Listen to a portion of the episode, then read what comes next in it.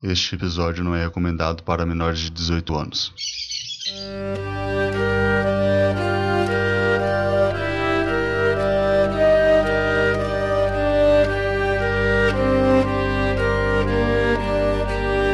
Mestres do Cast.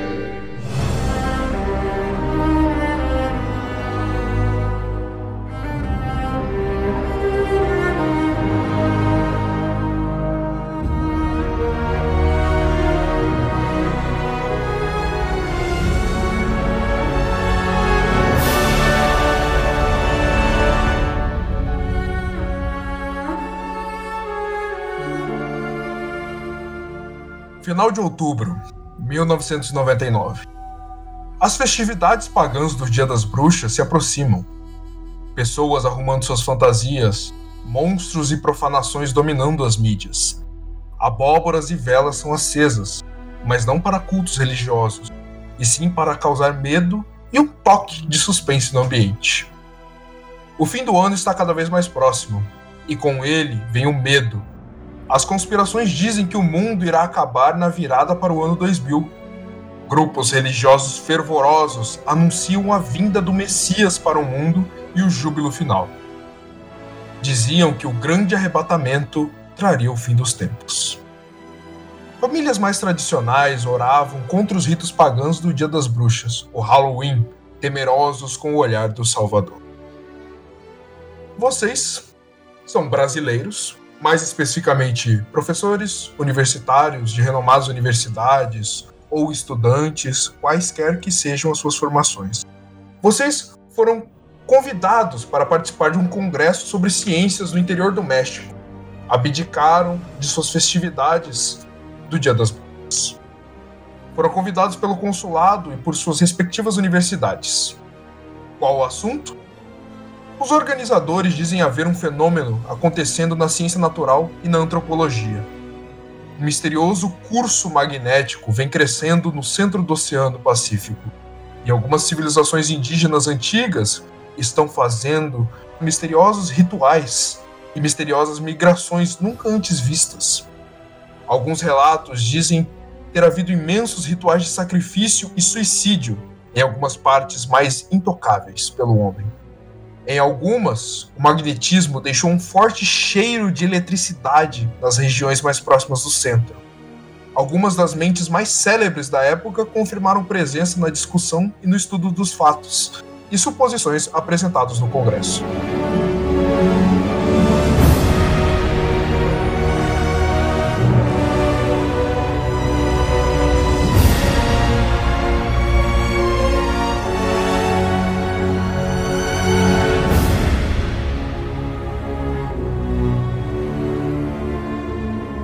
Vocês estão em viagem há mais ou menos um dia e meio. Vocês viajaram bastante de ônibus, saíram do Brasil, estão chegando no México. Mas agora vocês estão num carro. Estão sendo preparados para serem levados ao Congresso. Faltam algumas horas ainda para chegar ao seu destino final a cidade de Herrera, no interior do México. Vocês já são conhecidos entre si dessas longas horas de viagem e também conhecem o motorista. Seu nome é Ernesto Ramírez, um sujeito com feições latinas, cabelos curtos e um belo bigode preto. É bem robusto, encontra-se entre uns 38 e 40 anos. Apesar da localização, fala bem português, um pouco de sotaque. É um sujeito simpático, uma boa conversa. Agora eu gostaria que vocês se apresentassem para si mesmos e para o podcast. Primeiro, no banco do lado do motorista, está Erli, eu não, eu não tô lá não. Uhum. Quem tá lá? Quem tá lá? Então. Oh, meu nome é professor Thomas Naes. Eu sou professor de História da Universidade Federal do Mato Grosso do Sul. Eu já tenho meus 45 anos, mas essa voz me acompanha há muito tempo. E hoje eu vim aqui para descobrir um pouco mais sobre essas coisas que eles não querem que vocês saibam. Atrás do banco do professor está Wilson Hamor. Olá, Tokumasa é meu nome, professor de enfermagem, formado na UNAERP de São Paulo, Ribeirão Preto. Vim aqui para auxiliar nos cuidados médicos. Ao seu lado temos Christian, Ah, olá, eu sou o Christian, na verdade sou o Felipe, sou um jovem de pouco mais de 21 anos, sou assistente de laboratório na Universidade Federal de Santa Catarina. E a minha área de estudo no momento é sobre o corpo humano em geral, mais precisamente sobre o cérebro humano.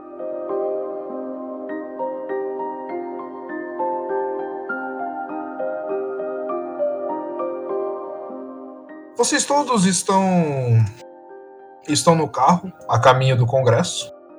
Vocês estão viajando agora neste momento de noite. É uma estrada rodeada de pasto, em clima de fazendas. A luz está bem cheia, erguendo-se vagarosamente no horizonte. Sua posição indica ser entre umas sete ou sete e meia da noite. É, então, professores, o que vão fazer neste tal congresso? Boa pergunta, senhor motorista, boa pergunta. Bom, eu estou aqui para continuar a minha pesquisa sobre como funciona o cérebro humano e eu ganhei uma essa viagem de presente por causa das minhas notas exemplares. Então estou aqui a, a estudos. Bem, eu vim representando a minha faculdade. Foram três selecionados e nenhum deles teve coragem de vir. Mestre, por que, que a gente veio aqui? Vocês vieram, vocês foram convidados pelo, pelos organizadores do evento para tentar discutir e entender esses fenômenos que estão acontecendo. Seja um estudo do cérebro humano baseado na antropologia das civilizações indígenas que estão fazendo ritos e cultos religiosos ou não religiosos sobre esse tal fenômeno do magnetismo que está acontecendo na Terra. Bom, senhor motorista, eu estou dedicado a mostrar para o mundo essas coisas que eles não querem que vocês vejam. Então, uh, nada mais justo que vir a esse, esse simpósio, essas palestras, para descobrir um pouco mais. Ora, veja bem, meu companheiro. Eu não me envolvo nessas questões porque sou muito religioso. Oro para o meu Deus, para os meus santos e fico tranquilo na minha. Vocês, cientistas, se embrenham por meios muito perigosos. É, mas sem perigo não há verdade, hã? Bem colocado, professor. Você é muito mais inteligente que este pobre homem aqui, então tenho que concordar com você. Sou obrigado a concordar com o palestrinha. Bom, alguns minutos de estrada dentro, vocês acompanham o anoitecer. Agora devem ser mais ou menos umas 7, 7h50, quase 8 horas. Este é um barulho de engrenagem domina o interior do carro. Parece ser vindo do motor, mas com certeza ele vem da frente do carro. O cheiro de fumaça se espalha rapidamente pelo ambiente.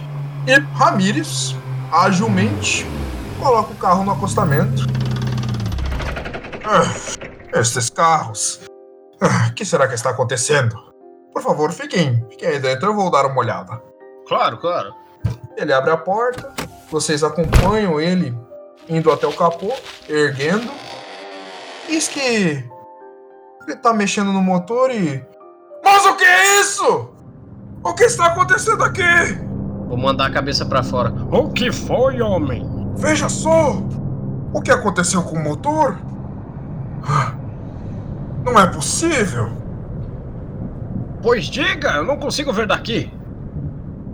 Nisso eu pego, saio do carro, imagino que o carro tenha quatro portas, e vou do lado dele. Quando você chega, você sente um cheiro forte de, de ozônio, sabe? De, de eletricidade. E você vê que o motor ele tá envolto em uma espécie de arame farpado. Eu desço do carro e vou perguntar pro Ramiro. Ramiro, pensei que tinha fervido o motor e tinha caído água dos seus olhos. Está tudo bem? Ah, tudo bem, tudo bem não está. Esse povo da empresa faz as gambiarras que querem com os carros e depois dão pra gente carregar as pessoas.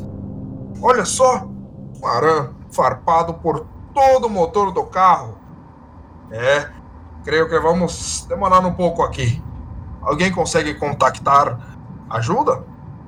Lembrando que nessa época todos vocês têm aqueles telefones tijolão. Uhum. Bom, eu tô dentro do carro ainda. Então eu vou sacar do telefone. Ah, vou, vou tentar, vou tentar. Você disca o número de emergência.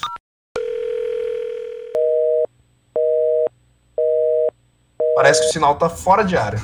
Eu olho em volta, o que eu vejo? Você vê bastante mato e cercas de, de arame. É aquele cenário de fazenda mesmo. Mas subitamente você consegue enxergar que do lado contrário da estrada tem uma colina. E sobre a colina tem uma espécie de torre. Uma torre tipo daquelas de celular, assim? De telefonia? Não, não. Uma torre e uma estrutura. Uma estrutura de torre. Senhores, eu vou. Eu vou ali ver se eu consigo pegar um pouco de sinal, hã? Espere, espere, companheiro. Vejam só. Parece que Santa Rita está nos ajudando. Olha só, temos. Será que alguém mora naquela região? Você pretende ir lá na colina? Não parece tão distante. Ufa, vão me dizer o quê? Que estão com medo? Eis que, subitamente, vocês veem no horizonte uma luz enorme iluminando o céu. E depois vocês escutam um estampido, um trovão forte caindo sobre vocês. Eita porra! Aliás, Eita porra! Creio que vai cair uma daquelas hoje. Estranho isso. Tem nuvens no céu? Tem. Ou só, O só céu um está trovão? carregadaço. Quando dá um estampido, eu dou aquela, aquele saltinho assim de meio pego desprevenido, assim, eu olho pro céu, eu, caralho, que porra foi essa? Bom, acho que vai começar a chover, não? Vamos nos abrigar no carro? Ou preferem ir na colina? Não, vamos pegar nossas coisas e vamos para lá, ficar no carro no meio da chuva? Que isso? Ah, tem razão. Vamos seguir o senhor, ele é mais esperto que nós. Ramírez, ele, ele aponta pro lado da, da colina, ele agacha no carro, abre a porta, abre o, o porta-luva e saca de duas lanternas e uma arma. Ele olha pra vocês. Bom, peguem suas coisas, tenho duas lanternas aqui e uma arma, caso seja necessário. Por essas bandas tem uns bichos perigosos no meio do mato. Vamos, quem quer a outra lanterna? Pô, tá aqui, ué. Hã? A gente carrega uma bolsinha com alguma coisa assim? Ou a gente tá com o quê? Vocês têm suas roupas, suas roupas pessoais e seus itens de higiene. e os livros? E os livros, diz tudo. Bom, senhor Thomas, tome aqui a sua lanterna. Ah, tô acostumado no Pantanal já, fica tranquilo. Bom, vocês seguem, vocês atravessam a cerca e vê uma espécie de depressão. Um pequeno barranco que forma um U cruzando a cerca e sobe na colina, mais ou menos uns dois metros para baixo de onde vocês estão. Vocês descem a depressão com cuidado, não é algo que, que vai fazer vocês se machucarem. Ramires também ajuda todo mundo. E vocês veem que começa a gotejar, começa a pingar. Na depressão, vocês seguem com as lanternas em mãos e vocês veem um imenso portal de ferro e cercas vivas ao redor. Atrás dele, o que parece ser lápides ou cruzes e uma pequena casinha no meio. Ramires ilumina o local vocês veem escrito no portal: Cemitério de Santa Rita. Mais um clarão, dessa vez vindo à esquerda de vocês, seguido de um trovão. E a chuva começa a engrossar mais. Porra, corre. rápido, rápido! Não quero ninguém resfriado aqui, hã? Não fiquem com medo. Se aqui é um cemitério, então estamos em solo sagrado. Vamos, apressem suas botas. Vamos, vamos. Não quero ficar resfriado. Vocês caminham pelo cemitério com as luzes das lanternas. Ele é pequeno, com muitas lápides e túmulos amontoados. Algumas velas pequenininhas nas bordas, panos rasgados sobre as cruzes e restos do que parecem ser flores. Vocês seguem sobre um chão arenoso enlameado pela água que está caindo e chegam próximos do centro. No centro, uma pequena casinha de azulejo branco, bem quadrada, uma portinha de madeira, bem bonitinha. Um mausoléu. Aqui, aqui, meninos. Dizem que aqui estão sepultados os membros de uma mesma família para que descansem juntos. E aí Ramírez faz um sinal da cruz e segue o caminho do cemitério. Vou logo atrás de Ramiro, preocupado. Ramiro. Ramiro é top. hein? Vou fazer o meu sinal da cruz também, né? O senhor é religioso? Não, eu só não sou besta. Ah, quem diria que esses cientistas seriam tão medrosos? Mais um tempo de caminhada, o solo começa a se inclinar para a colina e agora algumas poucas lápides no caminho, bem poucas mesmo. Subindo a colina, ela não é muito íngreme, mas ela é chatinha de subir. A água ela escorre por entre a grama e alguns cascalhos dificultam a subida, mas todos conseguem efetivar ela. Mais uma vez, um enorme clarão ofusca o horizonte, e vocês acham que veio de trás de vocês. Um enorme parece quebrar o som dos céus. E assim piora a chuva. A chuva começa a cair intensamente. Parecem pedras caindo das nuvens. Andrei! Andrei! Depressa! Vocês seguem as botas escorregam, alguns tropeços ou outros, mas vocês chegam ao pé daquela torre que agora vocês conseguem enxergar. Ela não é uma torre, ela é um moinho de vento. Vocês conseguem enxergar as pás do moinho. Vocês olham para trás, vem o cemitério que agora virou um lamaçal com poças gigantescas e o que parece ser uma enxurrada no meio do cemitério, algo que vocês conseguem ver mais ou menos com pouca luz das lanternas. Consegue ver o carro? Não, vocês não conseguem ver o carro. Tá muito escuro. Vocês estão na porta do moinho. Vocês veem, pelas luzes das lanternas, é uma estrutura cilíndrica e alta, feita com tijolos. Um musgo espesso que cresce em alguns vãos desses tijolos. E em cima vocês conseguem ver as pás de vento, rasgadas, com alguns panos e madeiras pendurados. E acima as nuvens negras com clarões pequenos em seus interiores, parecem ser os raios. E uma chuva caindo no rosto de vocês. Com que velocidade que roda essas pás? Elas não estão rodando, elas são travadas. Parece que aqui não mora ninguém. Frente a vocês, vocês veem uma porta de madeira. Parece uma madeira grossa, vista de frente. Ela tá dentro de um arco, um arco de tijolo que é um pouco mais para frente da parede. A madeira ela tem algumas rachaduras, pequenas rachaduras, talvez pelo tempo, e uma maçaneta grossa, que é uma argola, aquelas argolas de castelo. Alguém consegue abrir a porta? Com licença. Daí eu tomo a frente pra tentar abrir a porta. Ok, faz um teste de força para mim. Agora o dado vem bom, caralho. Bom, você tenta com muita força, ah, mas a porta parece que não se mexe. O Ramires chega ao seu lado, venha, vou, vou ajudar vocês. E vocês com um pouco mais de força conseguem fazer a porta se mexer. Sabe quando ela tá travada e quando ela passa de um certo ponto em que ela abre inteira? Vocês vão, vão e vão. A porta abre. Quando a porta abre, as dobradiças elas rangem como se fossem se partir.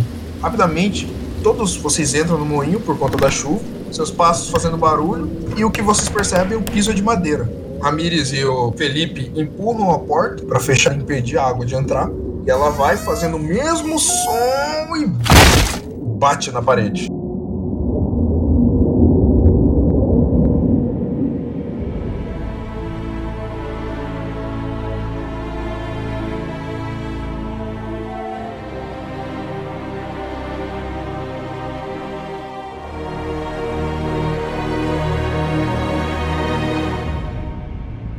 Só as lanternas. Vocês veem com as lanternas um salão circular. À direita da porta, vocês conseguem ver uma escada circular que serpenteia todo ao redor do moinho, deixando ele oco, até um forro de madeira que aparenta ser um piso superior.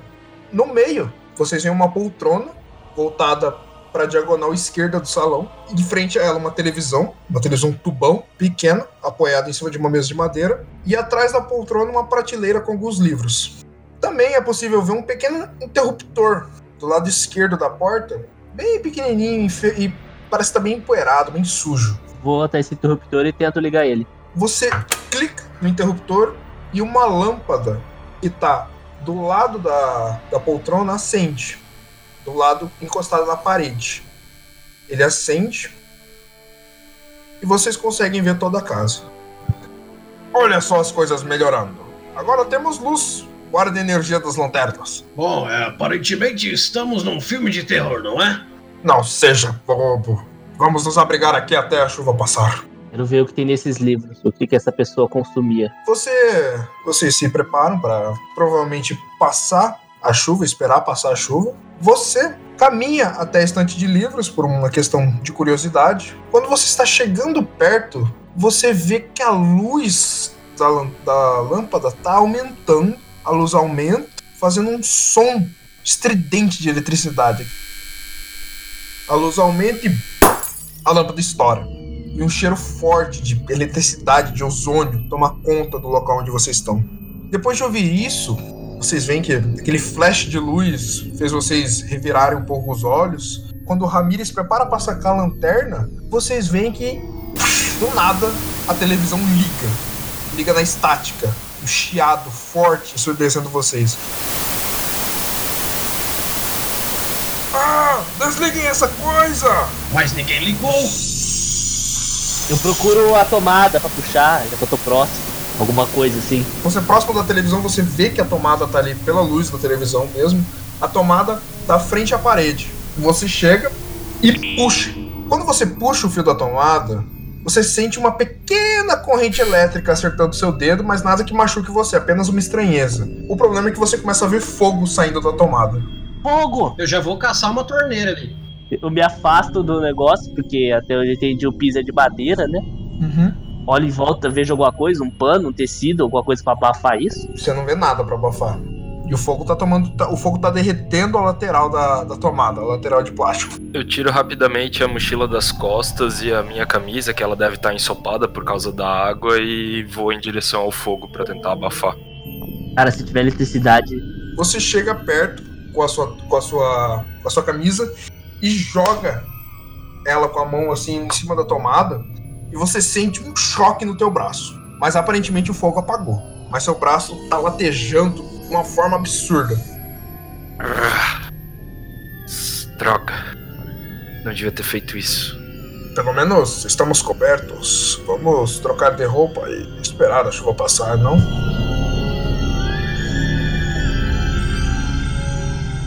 Ramirez saca da lanterna e ele vê, todos vocês veem que do lado da poltrona tem uma, uma mesinha de madeira com suporte para vela e uma pequena vela branca em cima. Parece já ter sido usado.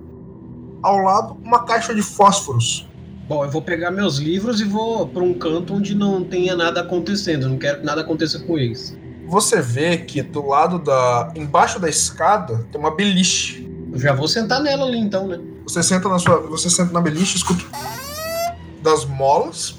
Não é um colchão muito confortável, ele parece estar bem gasto. E os cobertores estão com uma poeira. Uma camada de poeira por cima. consigo pegar um dos livros? Você consegue. Quantos livros tem assim nessa prateleira? Na prateleira tem quatro livros amontoadinhos em um cantinho da prateleira. Dados? Sim, sim, estão completamente empoeirados. Eu pego um dos livros, passo a mão em cima deles assim e sento na poltrona. Vamos ver o que se essa pessoa que ficava aqui gostava de ler assim. Tento lá e começo a folhear o livro. Você pega o livro, senta na poltrona, faz o movimento com as mãos. Ramírez, com a lanterna, tá particularmente iluminando todo, todo o local. Ele pega do- da vela, acende com fósforo e deixa ali no cantinho. Ó, Vamos aproveitar a luz da vela para guardarmos as pilhas. Você vê, através da luz, que está escrito Dias de Pesca, José Luiz Galveia. Parece ser o autor e o título do livro. Você folheia o livro é um livro sobre pesca. Sobre os melhores peixes, como pescar de uma forma hábil, quais os melhores anzóis para serem usados nos- nos tipos de, de local que você vai pescar. Você vai observando, vê um outro livro, vê outro. Livros básicos. Tem um livro de contos, tem um- alguns livros de bibliografia. E você vê que em cima da estante tem um, um outro livro, só que ele tá bem lá, afundadinho. Curiosidade, eu pego esse livro. Você vê que ele tá bem afundado na entre a estante e os degraus que fazem com que a com que a escada serpenteie o moinho. Faz pra mim um teste de destreza. OK. Você consegue com algum cuidado tirar o livro bem devagarzinho e pronto. Ele tá na sua mão. É um livro com um pouco de pouco de teia de aranha, um pouco de poeira. Ele é um livro de uma capa de couro preta, sem título. Quando você toca nele, você sente que a sua mão esfria. Você sente um, um calafrio na espinha. Algo meio desconfortável. Quando você aproxima o livro dos olhos, assim, pega ele, você sente um cheiro. Um cheiro de podridão com um pouco de umidez. Eu me ajunto a eles e. Gente, só sou eu ou esse livro tem um cheiro de coisa estragada? De um defunto? Deixe-me ver. Eu entrego o livro. Mesma coisa. Quando quando Tomás pega o livro nas mãos, Tomás, suas mãos já um pouco mais trabalhadas pela idade, sentem ainda mais frio vindo do livro. Você sente aquele mesmo cheiro, um cheiro putrefato, um cheiro ardente É, eu quero dar uma analisada melhor nesse livro, tanto na capa quanto nas páginas, detalhe. Eu quero realmente perder um tempo nele. Ok. Você vai abrir o livro pra avaliar? Ok. Você vê que a capa é de couro curtido, só que é um couro preto. Ela é bem lisa. Você abre o livro, folha em branco, folha em branco, folha em branco. Você vai vendo, são folhas em branco realmente. Passam-se umas 20 ou 30 folhas. E lá pro meio do livro, você abre e vê uma figura redonda no centro do livro. Essa figura parece um símbolo. No meio dela, no meio do círculo, tem um rosto desenhado de um homem com uma feição de assustado, como se estivesse gritando. E ao redor dele, preenchendo todo o círculo, é um emaranhado desenhado de pernas e braços entrelaçados. Caralho, tio. Tá, porra. A figura, você avaliando bem ela, ela parece ter sido feita com uma tinta vermelha grossa em cima do papel. Você vê e sente uma espécie de casca na tinta.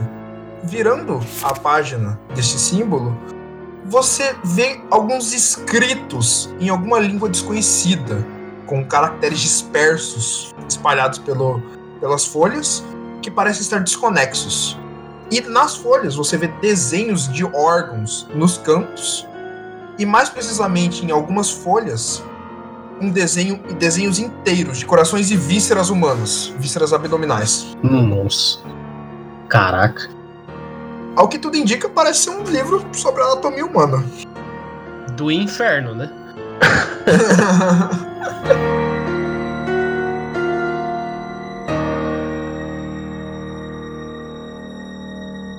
Tá, então, é, eu quero saber se isso tem ligação com os conhecimentos que eu tenho de dessas mitologias estranhas, dessas coisas ocultistas, assim.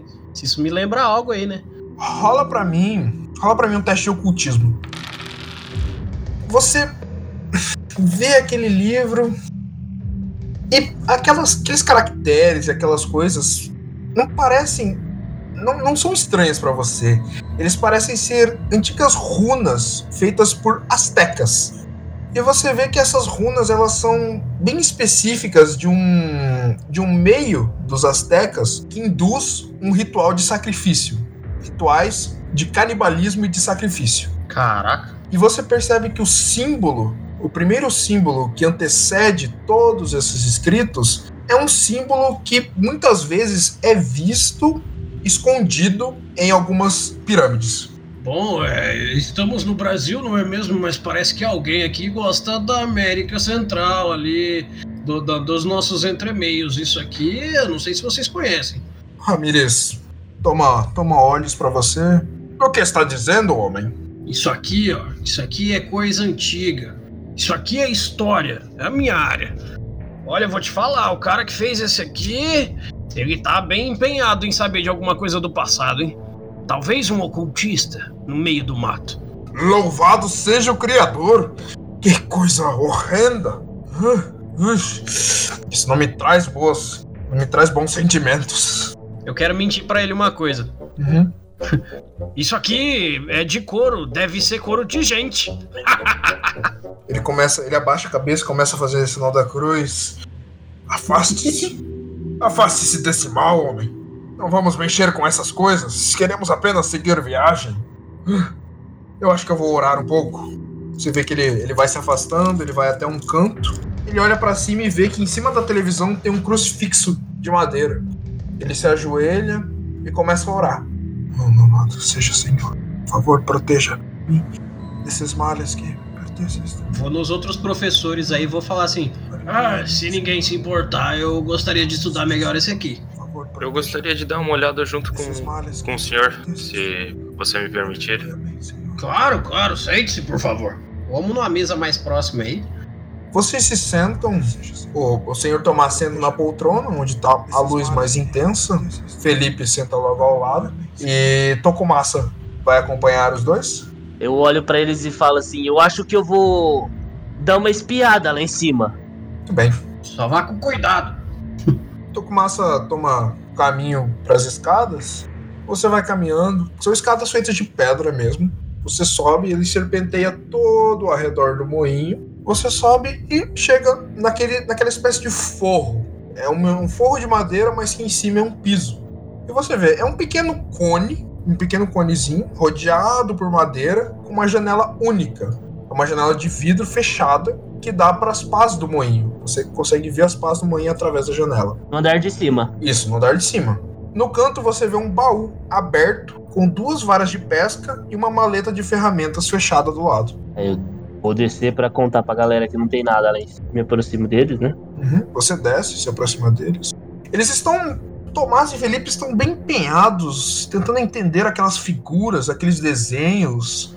São, são coisas muito grotescas, são membros humanos decepados, desenhados perfeitamente com detalhes e escritas ao redor. São caracteres bem lineares, quase como se fossem rasgados no papel. Thomas, Felipe, eu fui olhar lá em cima e aparentemente não tem nada, só tem algumas varas de pescar e uma caixa de ferramenta, uma janelinha que dá pra ver as pás do moinho, mas não achei nada. Estava à procura de algo, uma vela, um pano, alguma coisa. Ah, fique tranquilo, nossa estadia aqui vai ser curta. Você olhou dentro da caixa de ferramentas? Será que não tem algo lá que talvez possa nos ajudar? Ela pensada, tipo assim, cara, eu fiquei com medo. Tá muito estranho isso. Medo? Isso. Primeiro eu tomo um choquinho na mão e a tomada pega fogo. E depois fico sem reação. Tá, eu vou subir lá em cima. Eu me dirijo sem pensar muito. Você vai com um pouco mais de, de velocidade, alguns tropeços, mas nada que te faça cair da escada. E você chega até o topo, até o, o segundo andar. Aquela mesma visão. A vara não tem nada na ponta, no anzol, não vejo nada Não, é diferente. só uma vara, é só uma vara de pescar. Só a vara, a varinha. Ah, então.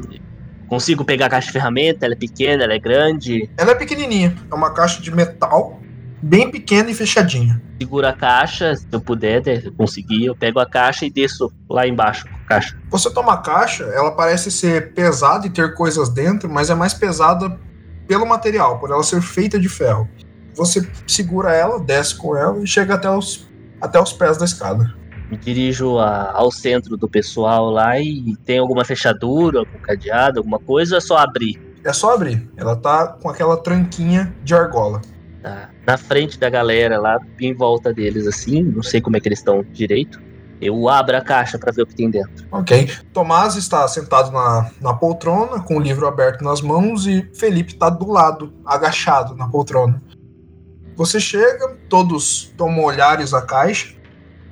Você abre e vocês veem um anzol pequenininho num campo, um martelo, um alicate e um radinho de um radinho comunicador. Pego o radinho, tento ver se tem pilha, se tem alguma coisa. Essas pilhas podem ser útil ou se o radinho tá funcionando.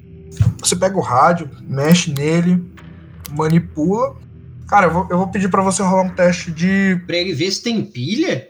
É, ele. Não, não. É que ele vai mexer no rádio antes de ver se tem pilha. Ele falou pra mim. Ah, tá. Quero ver se consigo fazer ele funcionar. Exato. Ah, tá. Não, aí de boa. Não, não que ele vai ver se o rádio tem pilha. Pô, só pra ver se tem pilhas precisa de um teste é alienígena essa porra. aí. É, deve ser prestidigitação, É, é então. prestidigitação. Faz teste de presti- prestidigitação pra mim. Tem também. Palavra mais difícil. Tá ok. Você manipula os, os botões, aqueles negócios de girar pra sintonizar o radinho. Ele parece funcionar. Tá chiado, mas parece funcionar. Desligo ele e pergunto se alguém tem mais conhecimento do que alguém sabe manipular esse radinho, sintonizar em alguma coisa. Eu não quero gastar as pilhas dele à toa. Eu não manjo muito disso, não, hein?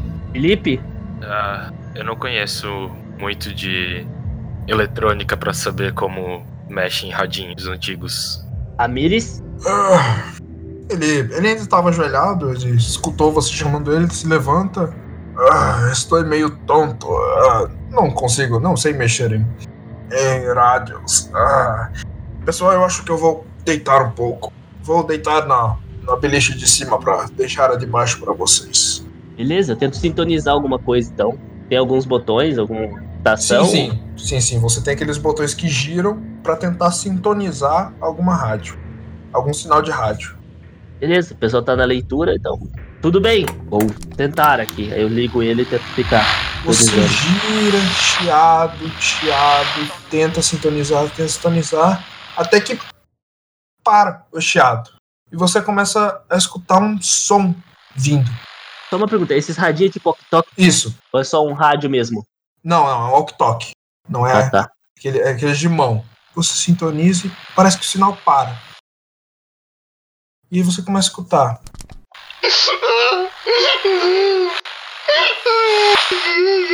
Eita porra. Eu não aperto o botão pra falar. Chego perto do Thomas e do Felipe. Gente, escute isso daqui. Eu olho assustado. Que diabo tá acontecendo aí, gente? Desligue isso. Desligo isso assustado assim, olho pro Ramires pra ver se ele tá deitado ainda. Ele tá deitado e coberto na- sobre a, sobre a- no andar de cima da beliche. Vou chamar ele. Eu me aproximo dele rapidamente e acordo ele. Mexo nele. Ramires, Ramires, acorde, homem. Você mexe, mexe, nenhuma resposta. Você vê que tá coberto, completamente coberto. Puxa a coberta. Você puxa a coberta e você vê um monte de travesseiros amontoados. Oi? Eita caralho. O cara sumiu na frente dele? Cara, eu acabei de ver o cara deitar. Não, ele tava. É, ele- é, você viu ele deitar, mas você não viu ele deitado. Eita. Eu, Ah. eu dou dois passos pra trás, me aproximo do pessoal. Thomas, Felipe, o Ramires sumiu.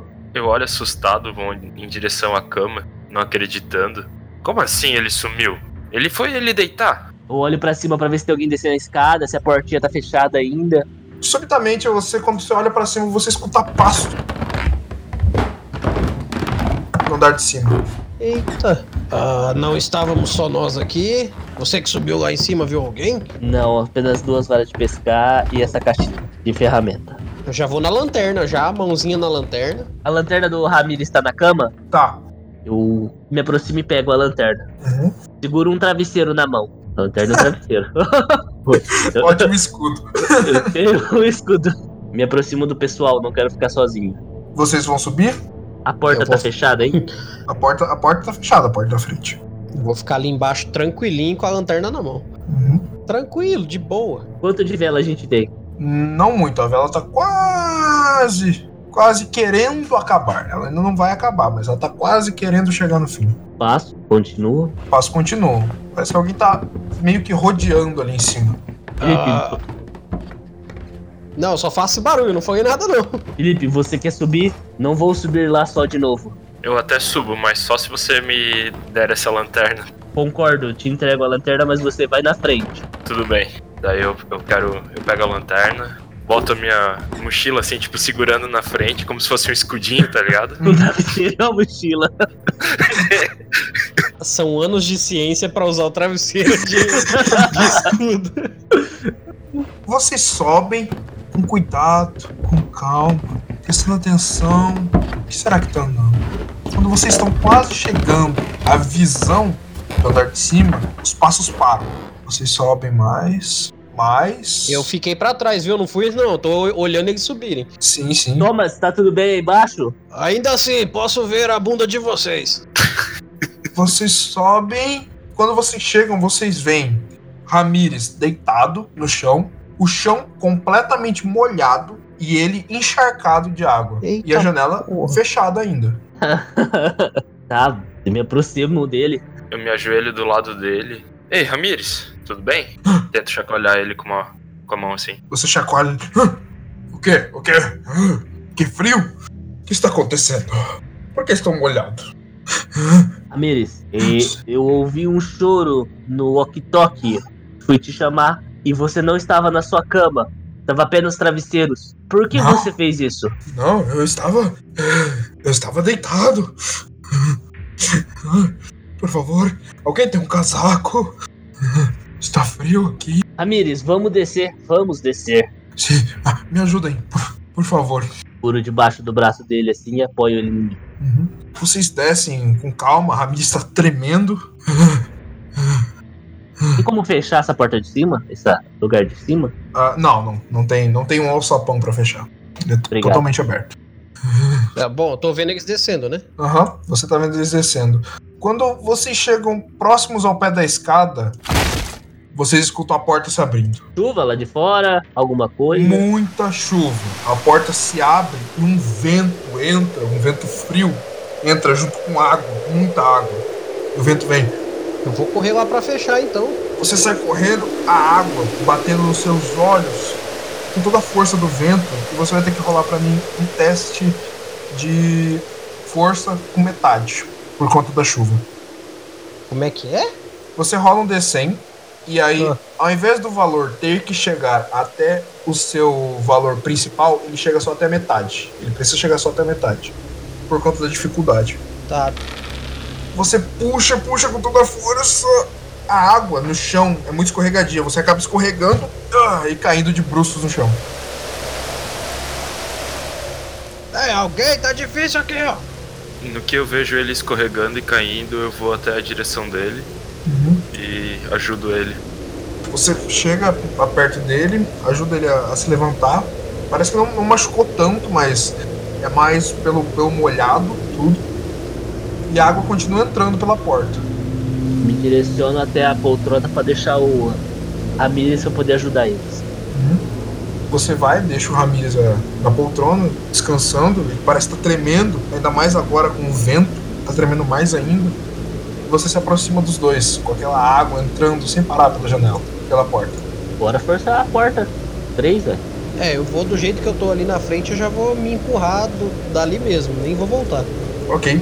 Os três empurrando a porta, a porta ela consegue se fechando.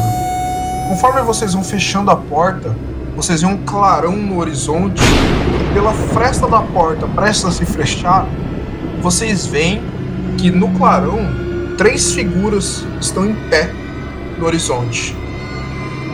Quando solta o estampido do trovão, as três figuras saem correndo em direção ao cemitério.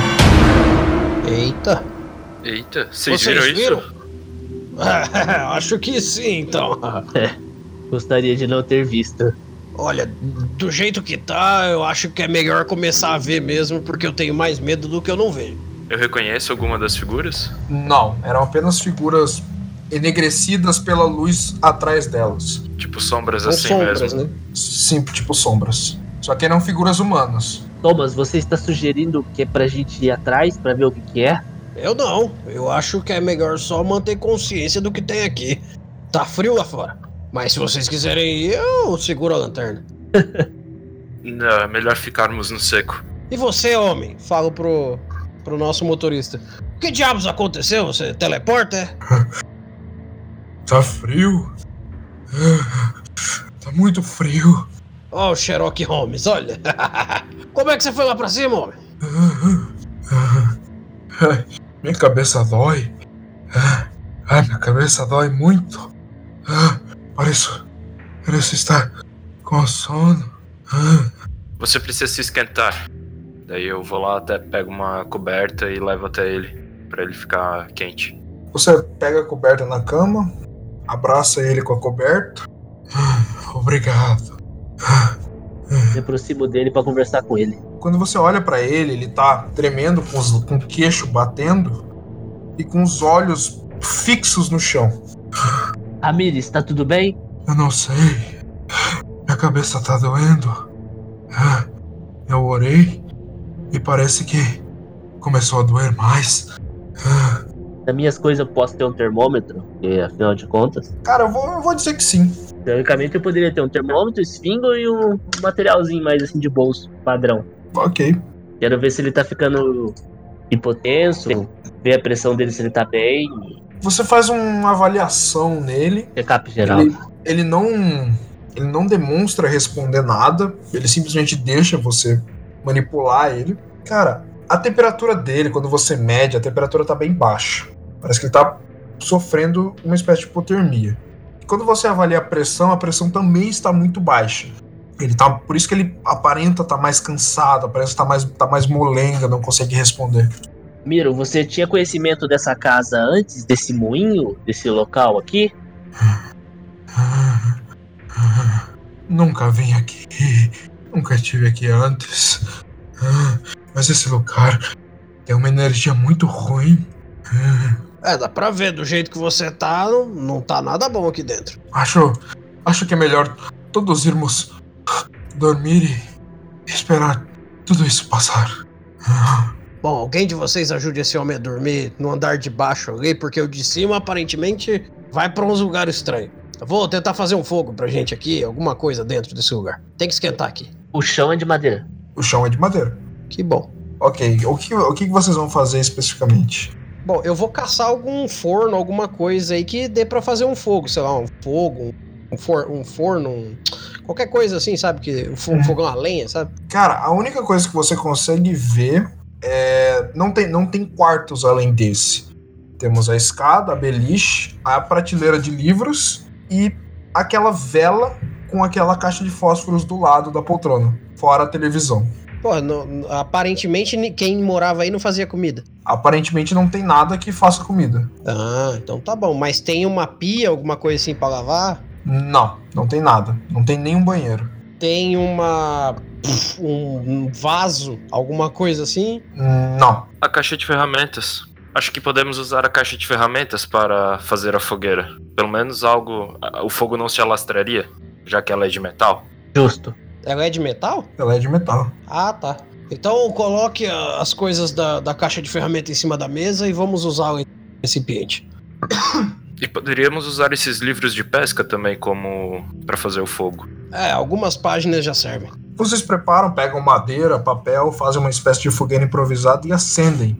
Ela, ela parece pegar, mas não, não que vá durar muito tempo, porque tem muito, tem muito material, muito material velho pegando fogo. Então ele pega fogo rápido e termina rápido. Não, mas eu já vou quebrar um pedaço de alguma coisa de madeira e botar aí no meio. Vou fazer uma churrasqueira. A televisão de tubo, ela é plástico ou é madeira? Dependendo da, da- do ano, é de madeira? É, não, ela é de plástico. Ah, droga. Beleza, vocês vão tacando coisa na para acender a fogueira e fica um, um fogo meio estável. Parece que Tem uma vassoura velha aí pra quebrar o cabo, essas coisas assim? não, só a estante e os livros. Tipo, é algo que pode e o crucifixo, são coisas que dá pra pegar fogo. Ah, esse crucifixo vai rodar é agora então. Vai virar lenha. Bom, eu vou pegar, não sei que alguém me impeça, eu vou pegar e falar assim, ó. Vai virar lenha. Acho que devemos deixar esse crucifixo como último recurso. Ué, não sabia que tem um, um vindo do clericado aqui? É por precaução. Não que eu acredite nisso, mas nessa situação acho que é o mais justo a se fazer. Vou mandar assim. Fala a verdade, você faz visita papal, né? Fala a verdade. faz visita papal, né? Pronto, é isso. Aí eu vou guardar de volta a cruz, ó. Depois que a galera terminar de fazer as ações, eu quero ver o nível de consciência do Ramires. Quero mexer com o, com, com o radinho perto dele. Pra ver se ele some de novo na minha frente. Você, você mexe o radinho, sintoniza, parece que não tá achando muita coisa a sintonização. Tá chiado. Na hora que eu liguei, ele saiu da estação que tava. Sim. Na verdade, na verdade ele só chiou. Ele fez aquele som estático. Tá, já que eu não acho nada, eu desligo ele e fico observando o, o Ramires. Ramirez ele parece que agora tá mais calmo. Ele tá com a cabeça apoiada no ombro, meio que in- incitando que vai dormir, que vai acabar apagando. Tu comentou que o chão é de madeira, né? Sim. Existe alguma é, alguma fresta ou coisa assim que daria pra enxergar o que tem por baixo do chão? A vista plena onde vocês estão, não. Assim, talvez se, se você empurrar móveis assim, você possa achar alguma coisa, mas a, a vista que você tá olhando não tem nada. Tá, então eu gostaria de dar uma procurada. Ô mestre, só pra saber, só tem uma porta de entrada, certo? Certo. Não tem uma segunda porta pra saída. Não. Tá, é, última coisa. É, subindo lá é porque eles não me falaram, mas olhando dali de baixo, é, dá pra entender que lá em cima tem janela? Tipo, Eu tem falei. algum brilho lá em cima? Eu falei, eu descrevi o que eu vi lá em cima. Não, mas você não descreveu como é que era o quarto, tipo, se tem janela, porta, se sai por cima, não sei. Não, ele, ele falou que tem, tem uma janela lá. Ah, tá. Então eu vou subir lá, então. Vou, de- vou, vou, vou deixar o fogo mais estável que der. Vou subir lá, com a lanterninha. Ok. Você sobe as escadas, você é um, um pouco mais cuidadoso pelo, pelo seu, pelo seu E tem uma tamanho. lanterna. Uhum, tem com uma uma lanterna. lanterna. Você sobe e vê o quarto. você vê um piso de madeira, uma janela, uma janela fechada de vidro, onde dá pra ver o- as pás do moinho. Uhum. Ele é um conezinho com teto baixo e ao lado uma, um baú com duas varas de pescar. Perfeito. É. Que, dá uma- Esse baú está abrível? Ele tá aberto com as varas em cima, assim, tipo, apoiadas nele. Ah, tá. Dá uma olhada dentro do baú pra ver o que mais tem, a não ser as varas, tem alguma coisa? Não, tem só as varas de pescar apoiadas no, dentro do baú. Beleza. É. Vou pegar o baú e levar. O que eu conseguir botar dentro desse baú, eu vou levar lá pra baixo. Você toma, você toma o baú nas mãos e desce com eles pela escada. Sim, numa boa, tranquilão. Pá. Uhum. Sem muitos problemas. O baú ele parece ser mais pesado, mas ele, é, como ele tá vazio, só tem as varas de pescar, ele é leve. Acaba se tornando leve. Uhum. Você chega, você chega ao final da escada com, com o baú, se aproxima do pessoal. Felipe, nesse meio tempo você pegou sua lanterna, a segunda lanterna, e começou a avaliar o local, mais precisamente o chão. Você observa, olha um canto, olha um outro, e você começa a escutar uns pequenos ruídos vindos debaixo da cama. Debaixo da cama. Tá, Sim. esses gritos no fundo foi. Foi na minha casa e eu assustei também. eu fiquei, "Oh, caralho, ruído debaixo da cama, deu uns gritos. Eu, porra, que merda. Mano, que efeito sonoro fantástico. Sim, eu assustei aqui. Você escuta pequenos ruídos, como se estivessem rangendo na madeira embaixo da cama. Tá, eu me abaixo com a lanterna pra ver se eu vejo alguma coisa assim, embaixo da cama. Quando você abaixa, coloca a lanterna, você vê muitas larvas e corós se tremilicando por debaixo da cama. Assim, Eita meio que porra. dançando por cima do piso. Caraca. Eu, bom, eu olho pra eles. Algum de vocês tá com fome? Ah, me ajude aqui, ô, ô, ô Brancalhão. Ô, Brancalhão. Tem comida? Fala aí. Aparentemente não. Aparentemente- Uai, Felipe, você perguntou se tinha comida, se alguém tava com fome. Que comida que você tem aí? Ah, só um- umas pequenas larvas aqui. Dá pra gente colocar. fazer uns espetinhos de larva e botar no fogo pra comer. Estranho, não estou sentindo o cheiro de lixo. Você não pode estar falando sério. Isso deve ter um, um alto grau de bactérias. Aonde você está vendo larvas? Vem aqui, vem aqui ver. Chega aí, porra. Chega aí. Eu me aproximo e o que eu vejo é a mesma coisa? Eu vejo. Sim, você se aproxima e vê as larvas se tremilicando por debaixo da cama. Não é normal. Eu me afasto. o nojo. Bom, eu vou, vou pegar. Esse baú que eu tô na mão é muito grande? Mais ou menos, relativamente. Ele é maior que a caixa de ferramentas. Tá, então eu vou pegar um, um livro, alguma coisa que sobrou ali, que eu use como se fosse uma pazinha, pra tentar pegar um pouco dessas larvas e jogar no fogo. Só pra ver o que acontece, assim, só de roleplay. Você pega os livros e puxa as larvas do chão, joga no, no, no baú e, e joga no fogo. Quando você puxa as larvas do chão, Felipe, que tá com a lanterna observando, vê que por debaixo daquelas larvas tem como se fosse um- uma fresta grande e quadrada, como se fosse um alçapão. Embaixo da cama. Ei, tem, tem algo aqui. Precisamos mover essa cama. Acho que tem um alçapão por aqui. Coitado do homem, não vai dormir hoje. Vamos tirá-lo de novo daí. Ele tava no sofá. Sofá? Ele tá na poltrona. Ah, tá na poltrona, verdade. Me ajudem aqui. O Daí Felipe. eu. Quando vocês puxam a beliche, vocês começam a escutar passos vindos de fora do moinho. Passos muito ligeiros. Meio que parece que estão correndo. tá- tem alguém correndo em volta do, do moinho. Aê, Felipe, vamos segurar a porta pra essa porta não abrir de novo? Vamos botar o beliche na frente da porta. Boa. É uma boa, é uma boa. Vocês puxam a beliche, a beliche não é tão pesada. É uma beliche daquelas de ferro. Puxa e coloca sobre a porta. E os passos começam a aumentar. Parece que tem mais pessoas dando voltas no moinho. Você já está insano, amigos. De repente vocês escutam. Alguém batendo na porta. Batendo ou empurrando, igual? Esmurrando, batendo com força. Bom, eu não sei vocês, mas eu botei a, a- com vocês aí a beliche, eu não vou tirar. Quem Ah, tá aí? Eu firmo a beliche. Você segura a beliche com força. Mais um solavanco e aquilo para. Os passos param. Parece que ficou silêncio. Não solto. Tem janela ali embaixo também? Não, embaixo não tem ah, janela. beleza. Olho pra trás pra ver se o Ramiro continua na poltrona. Ramiro continua deitado na poltrona. Aí eu vou ficar aqui segurando a beliche, firmando contra a porta.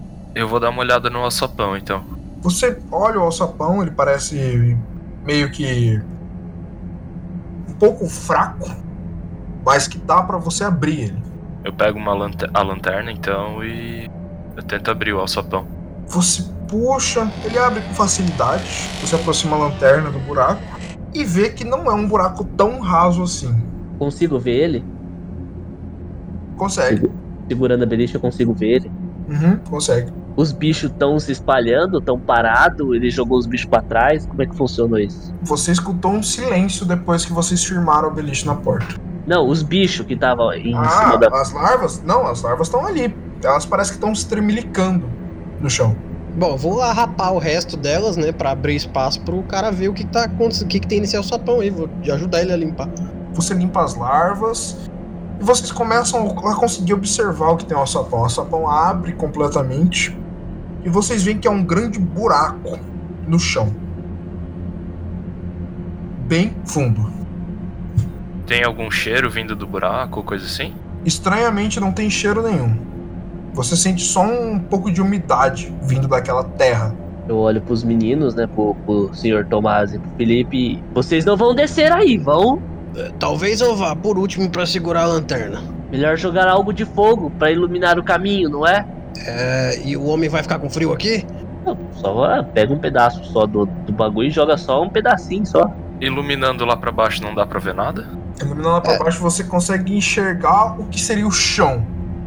Pela, pelo raio da lanterna, mas você não consegue enxergar o chão necessariamente. Eita Tá, e- porra. E tem uma escada ou coisa assim que desce do alçapão? Não, não tem nada pra descer. É um buraco? É um buraco. Homem, fecha isso daí. Todos os livros foram queimados? Não, não todos, pô. A gente pegou só o suficiente pra acender o fogo. Eu recomendo que vocês botem fogo na capa de um livro e joguem lá embaixo. É, faz sentido. Já vou mandar um, um fogo na metade de um livro com bastante página e já vou mandar lá pra baixo. Você Não que eu aproxima- saiba que o título não faz diferença. você, você aproxima o livro do, do fogo e arremessa ele. Vai. Bum! Não demora tanto pra cair, mas é o, é, o, é o tempo do raio da lanterna alcançar. E você vê que ilumina mais ou menos o chão. O chão é um chão circular que acompanha o raio do, do moinho que parece ser feito de, de tijolo liso. Assim, o mesmo tijolo que vocês veem nas paredes está no chão. Tá, e pra descer é o quê? Uma escadaria? Não, não tem nada pra descer. Porra, é tipo um poço de água? Tipo um poço de água sem água. Eita caralho. Ó, licença.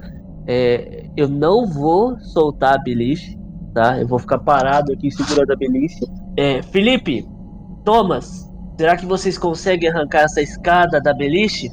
É, sim, mas eu acho que não vai ser tão, tão útil. Afinal, é um buracão e uma escadinha. Ah, acho que poderíamos tentar fazer um- uma corda improvisada com os lençóis da cama, não? Senhores, senhores, vejamos. É, é, eu acho que a gente já tá se enfiando em problema demais. A gente vai se enfiar tanto num buraco.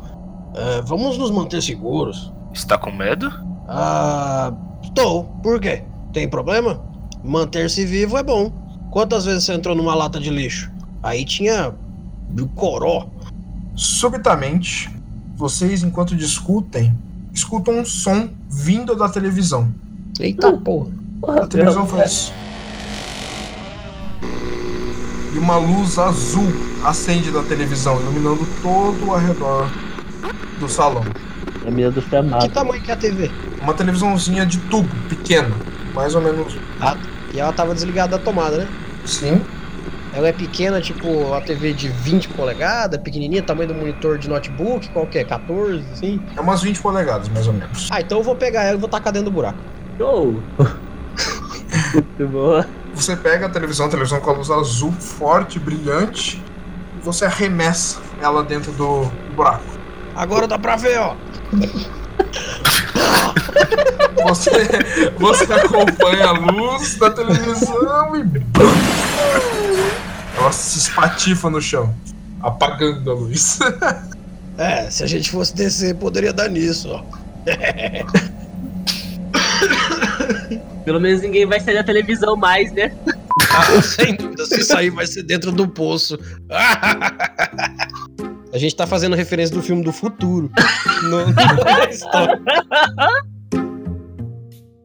Bom, vocês ajoelhados, olhando pro buraco e Tokumasa segurando a beliche na porta, escutam um gemido proveniente da poltrona onde Ramiro está sentado. Meu senhor. Tem que jogar o Ramires no buraco. Eu olho pro Ramires e. Ramires, homem! Você está bem? Ele olha para você, pisca umas duas vezes, Vixe. não em confusão, mas piscando lentamente, acompanhando. Fazer uma pergunta, cretina. Eu posso usar algum dos testes ou só você? Como assim? Tipo, tem aqui a avaliação. Como. Não, você pode pedir para mim também. Ah, eu quero avaliar a situação em geral. Do ambiente nosso. Cara, aparentemente tá tudo não normal, não natural, mas pelo silêncio que você escutou do lado de fora e pelo fato do buraco ser para vocês apenas um buraco, Ramires sentado à poltrona, tentando descansar e de repente acordando e dando aquelas piscadas longas, parece que tá tudo mais ou menos, na medida do possível, normal. Eu desencosto da beliche. Você desencosta, meio com cautela, como se estivesse esperando com que algo viesse do outro lado, mas nada. E a beliche tava né, inclinada sobre a porta, ela desinclina e fica normal. Bom, já que as coisas estão normais, eu vou fechar o alçapão, já que não tem nada de útil ali. E vou voltar lá pro livro que a gente tava vendo. É que tá em cima da mesa lá. Você fecha o alçapão. Vocês seguem até o, até o local onde estava o livro. O local onde Ramiro está sentado, meio que descansando. Bom, eu vou junto com ele lá pra ver o que que, tá, o que que ele tá averiguando. Vai que ele tira uma informação que eu não peguei ainda. Uhum. Vocês averiguam mais o livro, folheiam mais eles. Ele veem todas as, as figuras e os caracteres e algo começa a perturbar vocês. Alguma uma estranheza, uma espécie de frio chegando perto de vocês e o nariz de vocês começa a arder um pouco mais, não pelo cheiro, mas ele simplesmente começa a arder, a queimar por dentro. É algo que eu já senti antes? Não, a queimação não. O frio, pelo contato com o livro, você sentiu esse frio. Eu tô observando de longe, né? Uhum. Eu dou uma tremida assim, um pouco de frio, porque eu ainda tô sem camisa, visto que eu tirei a camisa pra apagar o fogo no início. Sim. E, assim, tipo, tampo o nariz, assim, meio incomodado com essa queimação e coisa assim. Que horas são mais ou menos, mestre? Agora você chuta ser umas 10, 10 e meia. Não, chuto não, pô. Tem um relógio no meu pulso, década de Ah, 90 é verdade, aqui. desculpa. Você olha pro seu relógio e vê que são 10 e meia. Ah, tá. É, o nosso motorista não tá relativamente bem, né? Não. Senhores, é, eu sei que foi uma longa caminhada até aqui, mas vocês acham que a gente realmente vale a pena passar a noite aqui? Será que se voltássemos ao carro não conseguiríamos levar esse homem para um lugar melhor? Ou terminávamos o caminho?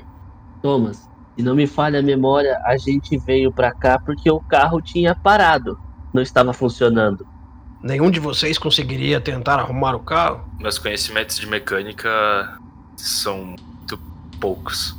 Não sou mais da área de humanas. Cuido de gente, eu acho que eu não, nunca parei. pra mexer num carro. Quanto tempo de estrada a gente teve ali dentro, mestre? De estrada do, do caminho da. É, na onde o carro parou, naquele caminho a gente andou por quanto tempo ali, mais ou menos? Da estrada até o moinho, vocês. Vocês andaram mais ou menos uns 15 minutos. Não, não, não, não, não. O tempo que a gente veio, tipo, por exemplo, da cidade que é a estrada. Da cidade até onde parou. Ah, É. da cidade até onde vocês pararam? Isso. Bom, vocês estão em viagem há mais ou menos um dia e pouco de, de ônibus. E aí vocês pegaram um, um carro enviado para vocês, para buscar vocês, porque vocês ah, não, não iam num ônibus comum, vocês são outros convidados que vão para outro lugar do que o ônibus. Tá, eu só quero saber quanto Uhum. tempo a gente demoraria pra voltar a pé em média, entendeu? Ah, para voltar a pé em média? Isso. Em média, umas três horas de caminhada. Ah, é, com esse tempo vai ficar complicado, realmente é muito longe, mas o que faremos então?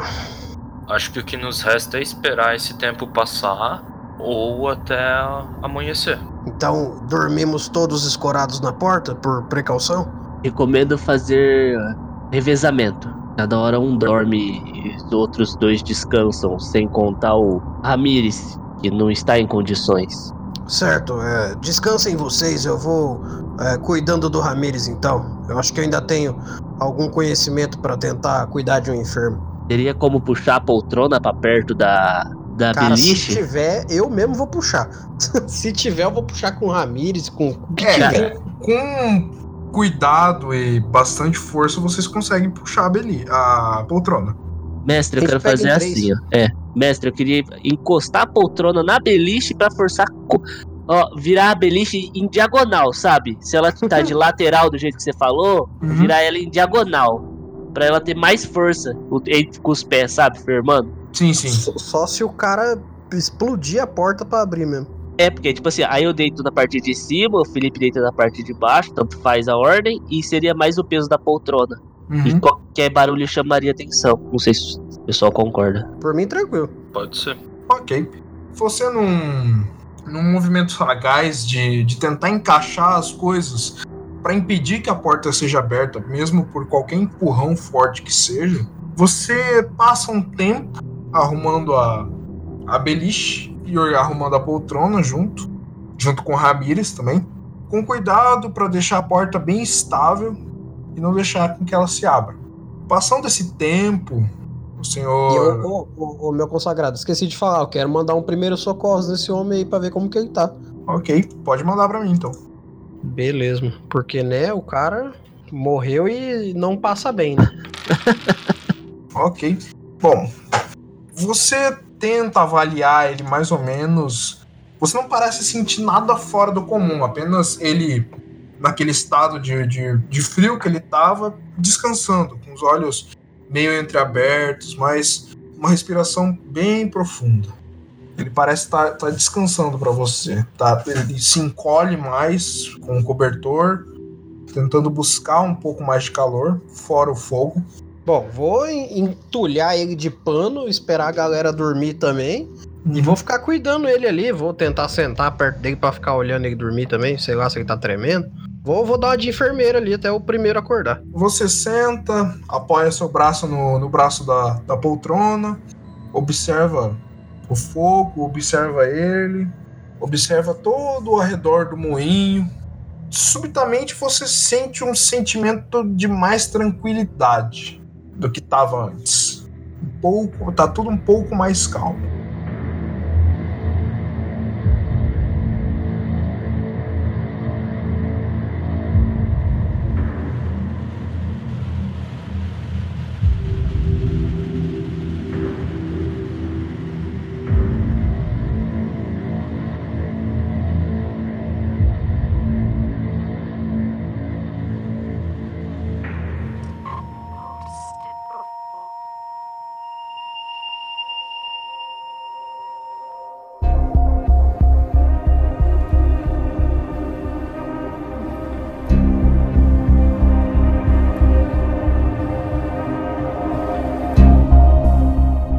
E já deitou e dormiu? Felipe e Tokumasa deitam na, nas beliche, na beliche ou nos, nos colchões e tentam dormir. É meio desconfortável, aqueles colchões são velhos, são bem finos e tentam dormir. Felipe, você Você adormece, parece se perder em seus pensamentos, que toda aquela situação afetou a sua mente e você está tentando descansar. Mas não é um sono muito confortável. Você abre seus olhos e você vê uma imensidão negra, muito escuro, que domina toda a sua visão. Você não consegue mexer sua cabeça, mas você consegue mexer seus olhos. Você parece não sentir o seu corpo. Mas nos cantos dos olhos, você vê pequenos pontos luminosos começarem a se acender. Começando das extremidades da visão periférica e terminando no centro da visão. Quando elas terminam, um borbulhar negro começa a movimentar no centro da sua visão e uma enorme sombra se forma à sua frente. Parece estar perto de você, mas você sente que está meio distante ainda. A sombra não tem formato. Você para, observa, consegue mexer os olhos, observa os arredores, observa a sombra e você vê pequenos movimentos vindos da direção da sombra. E de lá você vê peixes saindo da direção contrária da sombra, correndo, indo na sua direção e passando por você. E você vê bolhas na frente dos seus olhos, ao que parecem vir das vias respiratórias. Você sente estar se afogando em água. Pela primeira vez você sente o seu corpo. Você sente água na sua pele. Você tenta nadar, mas você não consegue mexer os músculos. E você ouve apenas um som que parece vir das profundezas do oceano. Mas sente o ar deixando seu corpo sente a água entrando nos pulmões. Você sente seu olho arder. E você continua vidrado na sombra. Agora, você sente seu corpo sem vida, como se você tivesse morrido. Um frio intenso percorre seu interior e você já não se sente mais. Um flash de luz te cega. E conforme você volta a ver, você observa que a sombra agora parece estar observando você. Dois olhos bem pequenos, mas são olhos humanos, que vão chegando mais perto, se aproximando dos seus olhos. Conforme eles chegam mais perto da sua visão, deixando eles mais nítidos, você vê que dentro do olhos, dos olhos tem olhos. E dentro desses olhos tem olhos menores. Dentro desses olhos menores tem mais olhos, e assim por diante, até que os olhos menores comecem a deixar a nitidez da sua visão. Frente a frente com esses olhos, essas coisas horroríficas, você sente mais uma vez seu corpo. Você sente uma dor gigantesca vindo do seu peito. Você sente seu peito inteiro palpitar, como se seu coração fosse explodir. Você olha para baixo, agora você agora movendo a sua cabeça, e você vê suas costelas saltarem para fora do corpo, abrindo e rasgando a sua pele, seguido de muita dor. Sua cabeça lateja. Você sente como se seus tímpanos estivessem saltando para fora dos ouvidos, uma forte pressão na sua cabeça. E seu corpo inteiro treme. Você sente um ar gelado em seu coração e ao olhar para os olhos que te observam, você ouve um som estridente. E você acorda. Todos vocês escutam esse mesmo som, vindo do andar de cima, ao que parece vir da janela se abrindo. E vocês veem que começa a gotejar pela escada. Vixe. Pô, já vou mandar a lanterninha, já vou subir subindo essa escada aí. A janela estourou? Você não sabe. Você apenas escutou o barulho e a água entrando. Eu acordei, né? Sim. Felipe, você quer subir ou eu subo junto? Ele tá indo na frente. Um de nós tem que ficar segurando a porta aqui junto com o Ramires. Depois de toda essa descrição, eu eu sinto meu corpo, eu consigo mexer meu corpo. Você sente o seu corpo. Você parece que acordou de um pesadelo. Você ainda meio mole, meio bambo, com os olhos quase se fechando. Você leva as mãos aos olhos, coça os olhos, pisca algumas vezes e consegue se levantar da cama. Eu olho então para eles. Ah. Eu tive um pesadelo muito ruim. Senti como se eu tivesse sido. Meu corpo tivesse sido aberto. Meu peito. Ah. Fecho os olhos assim, tipo, tentando lembrar dos detalhes. pra contar pra eles. E eu conto um pouco do, da descrição que tu fez. E depois disso eu abro de novo os olhos e olho pra cima, em direção da água, caindo da escada.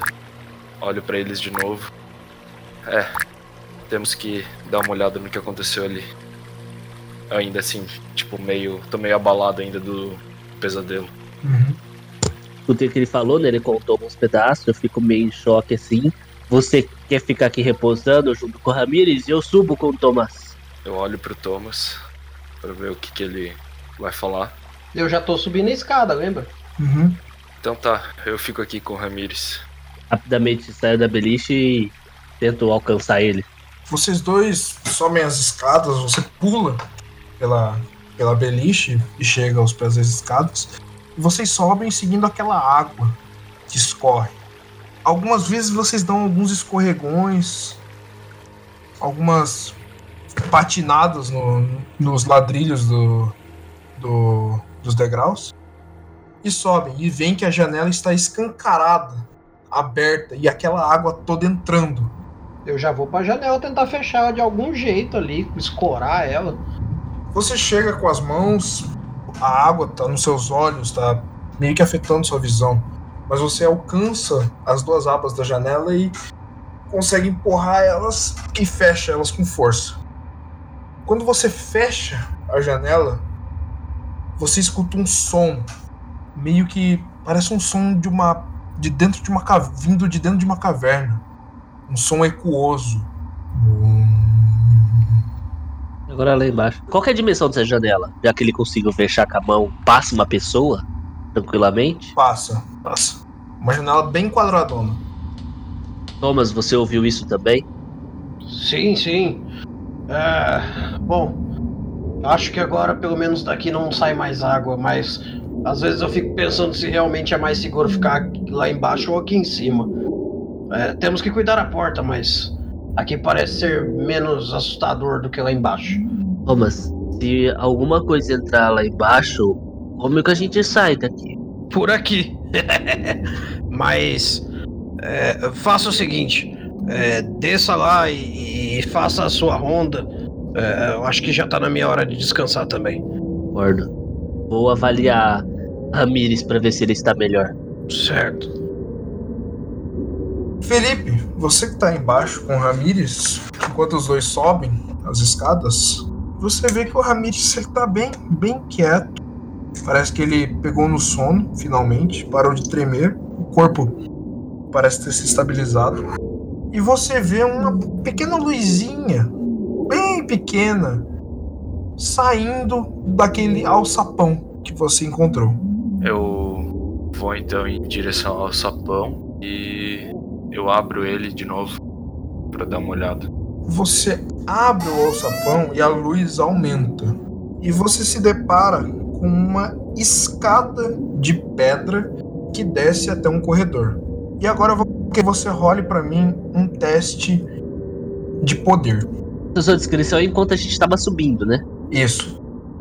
Ele ainda não ouviu o som. Ainda Não. bem que o meu poder é 8. Puta merda! Nossa. Caralho! Ah, quem gosta de dado grande tá aí, né? Ok. Caralho! Aquilo te afeta de uma maneira absurda.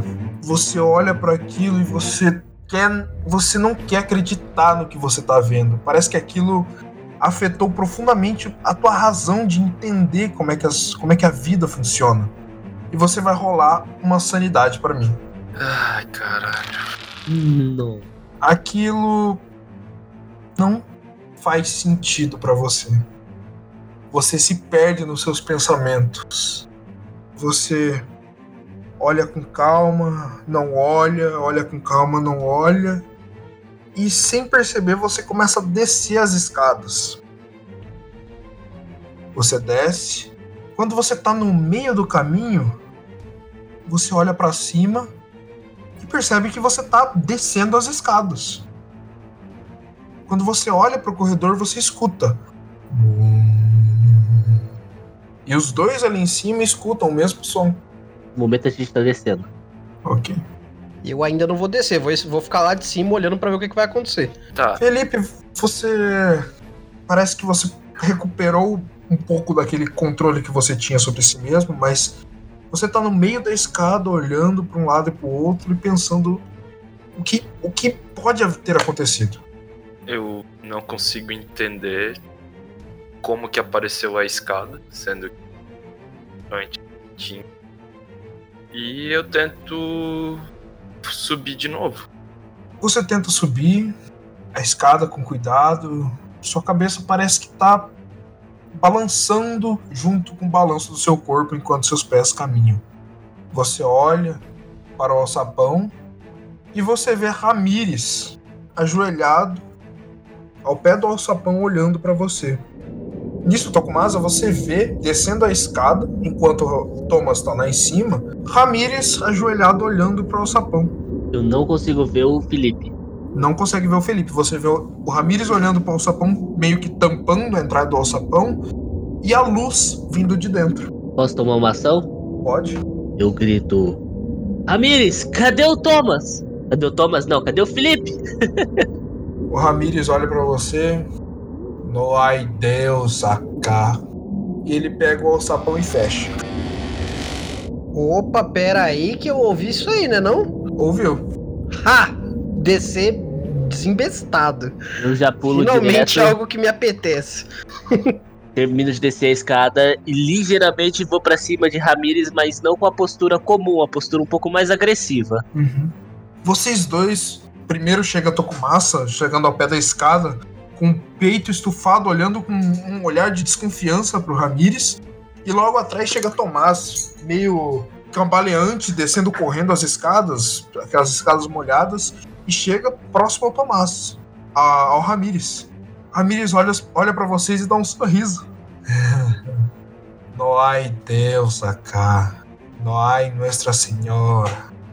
Eu Só- vou pegar o livrinho lá, tá? Uhum. Eu tomo uma ação de empurrar o Ramires pro lado e tento levantar o alçapão e qualquer ação que eu consiga ver do Ramires, se possível, eu evito ela, se possível. Você empurra o Ramires. Ramires cai de bunda no chão. Quando você chega próximo ao sapão, ele saca a arma. E ele aponta a arma pra você. Opa, opa. Ramires, o que você tá fazendo? O que você quer? O que está mex- mexendo aí no sapão? Ali não tem Deus. Só tem el diablo. Cadê o Felipe, Ramiro? Ele foi com o diabo. Ele merece o inferno. E ele engatilha a arma. Ô, Ramiro, me diz uma coisa aqui rapidinho. Você viu o nosso companheiro descer e não fez nada? Com o livrinho na mão, tá? Uhum.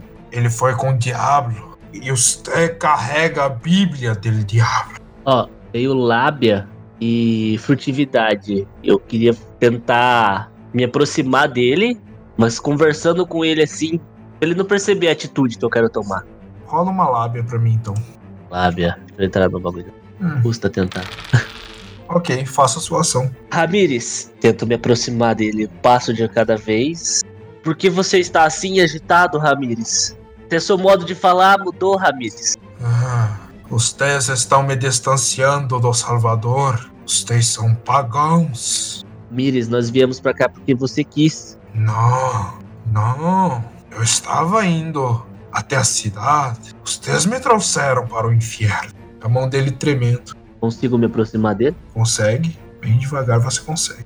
E que distância que eu tô? Você tá mais ou menos um passo longo de distância dele. Posso usar desse? É, eu, eu, eu ia perguntar, é, aquele fogo ainda tá rolando lá na. Na maleta? como é, Tá. é, na maletinha lá, né? Tá. Então eu vou chegar perto do fogo com o livrinho, vou parar com, com o livrinho perto do fogo, assim. Uhum. Boa, boa. E vou ficar olhando pra cara do Ramires. Só pra ver se Ramires, ele reage. eu vou continuo tentando enrolar ele e me aproximar devagarzinho, até chegar na distância de um passo dele. Ramires, o que você fez com o Felipe, Ramires? Ele não tem mais alma. O que você está fazendo? Vai colocar a Bíblia do diabo no fogo? Felipe, Vocês são... Felipe, você me ouve, Felipe? Vocês... Felipe, você não, você não escuta o Tokumasa. Bom, Nesse, se meio, você não me impedir, eu vou. nesse meio tempo, Felipe, você vê o alçapão se fechar bem à sua frente. Ok, nisso eu tento correr pra cima em direção do alçapão. Você corre o mais rápido que você consegue pelas escadas e chega até o pé do alçapão. Mas você não consegue ver o alçapão, você vê apenas o. Você vê apenas uma camada de pedra em cima de você. Eu tento dar umas porradas assim com a mão. Você soca, você empurra meio que com o antebraço, com a ajuda do ombro, para tentar abrir o que seria o alçapão. Mas nada de você conseguir. Você sente apenas um piso sólido. Eu dou uma suspirada. Daí olho pra baixo então, em direção à luz que tinha antes. Você vê meio que um corredor. É um. Você vê no final da escada um portal de pedra. E para dentro você consegue ver mais ou menos um corredorzinho de pedra com algumas tochas ao redor. Então eu vou seguir em direção, aquela direção, porque ficar aqui vai ser inútil pra mim. Você caminha dessas escadas, chega ao pé do portal, olha e vê um corredor longo com essas tochas e o, e o piso. Todo em pedra, todos ao redor e o piso em pedra. Você, você adentra o corredor e segue reto. Você anda por mais ou menos uns 3 minutos e você começa o que antes tinham várias tochas espalhadas pela parede, você vê que tem uma outra, uma ali, uma aqui, até que você para e vê que mais pra frente não tem mais tocha e começa a ficar escuro. Eu pego uma tocha dessas na mão e continuo seguindo então com a tocha. Você segue reto com a tocha em mãos e você vai observando que ao redor de você, nas paredes daquele daquele túnel, ao que parece ser um túnel ou um corredor, você vê algumas marcas feitas na pedra, parecem ser é, talhados na pedra, algumas marcas de alguns símbolos que se assemelham muito com os símbolos que você viu no livro que você folheou. E você começa a sentir que seus pés vão ficando pesados. E parece que você está afundando o pé em uma espécie de lama. Conforme você adentra o local, um cheiro forte, muito forte, entra no seu nariz. E você vai pisando. O som de algo úmido. Parece que você está andando em algo úmido. Você com a tocha em mãos, segue e o cheiro é um cheiro de podridão, é um cheiro de fezes, um cheiro forte, um cheiro quente que entra no seu nariz. Você vai, se aproxima e você chega ao pé de uma salinha. Você coloca a tocha à sua frente. Quando você entra na salinha, você vê uma figura deitada, nua, no canto da salinha. É uma salinha meio que circular. E há uma figura deitada na salinha. Ao lado dela, há um- aquelas escadas de ferro cravados na parede que sobem até onde você não consegue mais enxergar com a luz. Eu identifico essa figura, conheço ela. Se aproximando da figura, você vê que é um homem. Parece que ele tá molhado. Parece que ele tá coberto com urina, porque o cheiro do da ureia afeta o seu nariz. Você tem aquele cheiro característico. Ele molhado, ele se treme, parece que ele sentiu a sua presença. Ele vira e você vê no rosto dele costuras nos olhos e na boca. A cabeça completamente raspada. E você vê, além da urina, algumas partes em branco nele, ao que parece ser esperma. Caralho, tô tremendo aqui. Ele se contorce um pouco, você vê toda a articulação dele se mexendo, as costas fazendo barulhos de estralos, e ele joga a mão por cima do seu pé. Eu tento não deixar. Você chuta a mão dele meio que pra fora e você, no caminho onde a mão bate, você enxerga um radinho comunicador do mesmo que tinha lá em cima. E você vê que nos olhos dele começam a pingar sangue. E ele começa a soltar. E aí ele começa a se rastejar pra cima de você. Eu vou tentar evitar ele o máximo que der e vou, nesse meio tempo, tentar pegar o radinho também. Você vai se afastando dele, ele vai se arrastando por você, você sente aquele cheiro forte vindo dele. Quando você toma o radinho nas mãos, você sente o cheiro de novo de fezes. E você vê que ele tá completamente nu e ele começa a se defecar. Ele começa a defecar em si mesmo. E você vê que do outro lado dele tem aquela escadinha de arame que vai para cima. Tá, com um radinho. Ah, tampa o nariz com uma mão, deixo ela tocha e tento evitar ele e vou em direção à escada.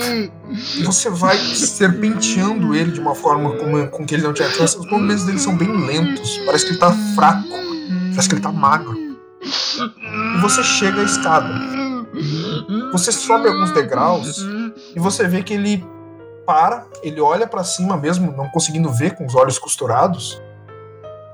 E ele começa a chorar.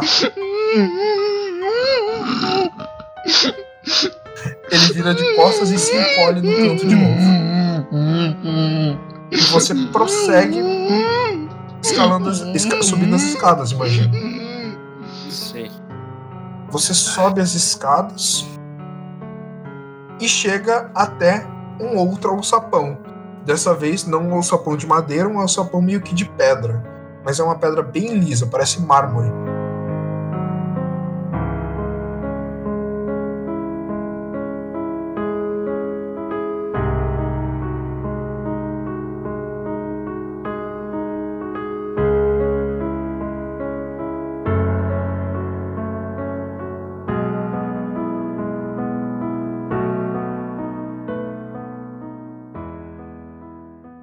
Enquanto isso, lá no moinho, Thomas está com um livro próximo ao fogo e Ramírez com a arma apontada para Tokumasa, que tenta se aproximar dele. Você. Não. Não faça isso com o livro do Diablo. Ele é vingativo. Ele está olhando pro. pro Thomas? Está. É, o foco tá em mim. Quero usar destreza, bater na mão da arma dele e derrubar ou tirar a arma da mão dele. Ou pular em cima dele. Acho que é mais sábio eu tentar segurar a arma da mão dele. Segurar no punho da mão dele assim e abaixar a arma pra baixo. Ou subir a mão. Tá bom, rola destreza pra mim. Ó, ver. Ok. Você rapidamente, enquanto ele fala aquelas palavras pro Tomás, você com um golpe segura a mão dele de uma forma com que ele só tire o dedo do gatilho e você rapidamente com a outra mão cata a arma da mão dele. No momento que você faz isso, ele começa a se encolher para trás e se rastejar até o canto da parede. Vocês vão me matar? Vão me entregar como servo daquele de baixo? Claro que não, homem. Se atente. Sente na poltrona e descanse. Carrego a arma, tiro todas as balas da arma Uhum. e ponho a arma na cintura e as balas no meu bolso. Você rapidamente abre o tambor da arma, pega as balas, coloca nas mãos, são aquelas seis balas, põe ao bolso, devolve o tambor da arma, engata ela e guarda na cintura. Quando você faz isso, parece que o. Parece que ele relaxou mais. Parece que o Ramirez ficou mais tranquilo. O que isso está acontecendo? Eu quero aquecer ele e rapidamente levantar o sapão. Você vê ele meio que desamparado no canto. Você abre o alçapão e vê aquele mesmo buracão escuro, Sem escada, sem nada. sem nada. Questiono ele. Ramires, você jogou o Felipe aqui dentro? Não joguei ninguém. Ele foi por conta própria. Ele entrou no domínio do inimigo. Simplesmente fechou o alçapão na cara dele. Não podemos deixar que o inimigo invada o nosso local de refúgio. Eu vou até o Ramires devagarzinho, vou chegar nele, botar o livro ali perto dele ali, Hum. falar assim: Ô Ramires, mas da onde você tá tirando tudo isso de informação do tal do inimigo? Eu orei pro meu senhor e eu senti que o mal vinha, vinha de algum lugar e me rodeava. O demônio está agindo de maneiras traiçoeiras. Precisamos orar. Precisamos da ajuda dele. Só o grande Senhor pode nos salvar. E você carrega esta maldição que este livro com estas Eu quero, figuras. eu quero bater com o livro de leve na, na cara dele, que nem dá um tapinha, sabe? Tum, na cara dele assim. Você puxa o livro como se alguém puxasse uma luva branca É, faz só um- tapinha na humilde. e faz um slap na cara dele. É. Ele joga a cabeça pra trás. Por favor, não, não mais, não mais. Largue de ser besta, homem. Você já percebeu que você é o único afetado aqui? Aqui a gente tá tranquilo. Ah, não tá ninguém mais batendo na porta, apesar de que um dos nossos sumiu e a gente tem que achar ele. Mas se tranquiliza, homem. Isso é só um livro. E se não for, a gente bota fogo. Tudo bem, tudo bem. Temos que não- nos preocupar com, com aquele que adentrou os portais do, do submundo. Isso. Eu não tenho, não tenho coragem. Sou um homem de fé, mas não, mas temo mi- minha própria fé. Vou olhar pro outro companheiro e falar assim: Amigo, eu não tô com paciência pra isso aqui hoje, não. Ah, Thomas, então jogarmos ele no buraco. Não, o que é isso? Oxe, o que, que aconteceu? Que eu sou o único com sanidade nessa casa, gente?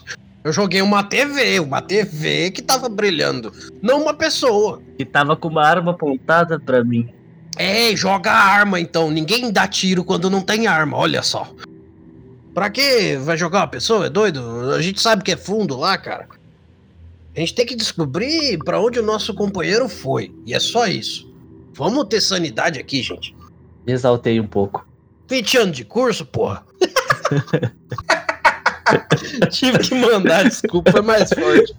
Ah, é o ódio, cara. Ele tá ligado. Eu vou dar mais uma olhada no livro pra ver se apareceu alguma coisa diferente nele, ou se eu acho alguma coisa legível que me dê a entender alguma coisa sobre o que tá acontecendo aí. Aquela cruz tá, com, tá pendurada na parede. Tá, É, deve estar ainda. Quero pegar aquela cruz. você consegue alcançar ela. Ela não tá muito alta, porque a TV tava numa mesa baixinha e ela tava em cima da TV. Então, você consegue alcançar a cruz lá na parede e ver um crucifixo de madeira, uma madeira grossa. Enquanto isso, Tomás folheia mais uma vez o livro e dessa vez você vê que a aquele símbolo principal daquele homem gritando tem alguma coisa estranha naquele símbolo, porque o rosto mantém a cara de assustado, mas você vê uma língua pra fora da boca, algo que parecia não ter antes. Oxi. Ô, meu companheiro, vem cá, vem cá. Me aproximo de, do Thomas.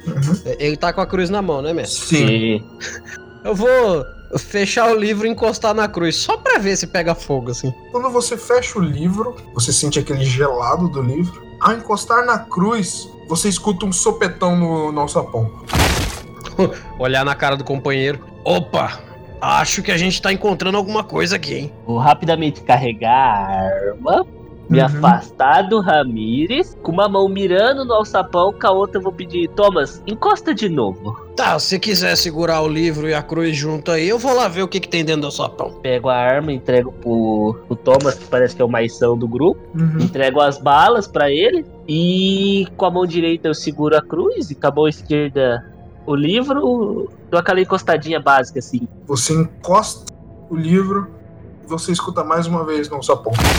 Eu vou pegar a bala e, a, e o revólver e vou mostrar pra ele que eu manjo pra caralho de revólver. vou botar a bala no bolso, vou segurar o revólver pelo cano e vou com a coronha pra frente em direção ao, ao poço, assim. Aqui tá na barriga. Porque eu não sei usar um revólver, entendeu? Mas eu vou lá como se ele fosse um porrete. Justo. E já vou chegar abrindo, sem medo. Você chega perto do alçapão, você abre, você sente uma brisa quente subindo. E você vê lá no fundo uma luz. E é o que parece ser um homem segurando uma tocha.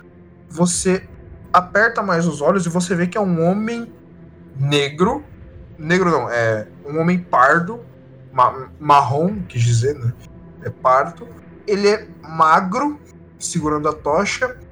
E ele tem uma cabeça bem pequena, só que sem rosto. É como se fosse uma única bola em cima do corpo. Uhum. E pra isso eu vou pedir pra você jogar um, um dado de poder Ah. também. Alright. É só o dado limpo, né? Só o dado limpo. Porra, eu tenho 70 dessa porra, hein, irmão. Eu tinha 80. Olha. Mas você tirou um dado ruim. Caralho, eu tirei dois! Cristo! Chupa mundo! Chupa mundo, seu otário! Eu vou exorcizar o diabo é agora. Vou lá na casa dele exorcizar ele. O cara vai ser o cara de porrete, mano. Você segura. Você olha pra aquela criatura e você imagina que é um, um homem. Um homem segurando uma tocha. Um homem com um rosto estranho. Você olha pra ele e vê que ele faz algum sinal assim com a mão, como se ele tivesse meio que agitado. E ele sai correndo, ao que parece, pra um túnel que tem dentro daquele buraco. Tá bom, é, dentro desse buraco tem uma escada, alguma coisa, ou ainda é um buraco mesmo? Ainda é um buraco mesmo. Eita porra. Pera aí, eu tava olhando pra baixo esse tempo todo. Sim. Então é como se eu estivesse vendo tudo isso numa tela de TV lá no fundo, porque não faz sentido o ângulo que eu tô vendo, certo? Uhum. Ah, então tá bom. Vou olhar pra trás e falar assim: "Eu- Olha, o que eu vi aqui não dá pra explicar muito bem, não. Toma. Mas eu acho que eu vi alguma coisa muito esquisita e correu. E eu não vou descer porque não dá, não. Nisso, Felipe, você chega ao pé do alçapão e começa a cutucar aquele alçapão, começa a sentir que aquele alçapão é um alçapão meio que de mármore, mas é um alçapão fino. Tento então empurrar. Você empurra com um pouco de dificuldade, mas ele parece estar bem solto. Você empurra e sai. E você está num, num local com é um, uma pequena, um pequeno, uma pequena salinha com azulejos brancos.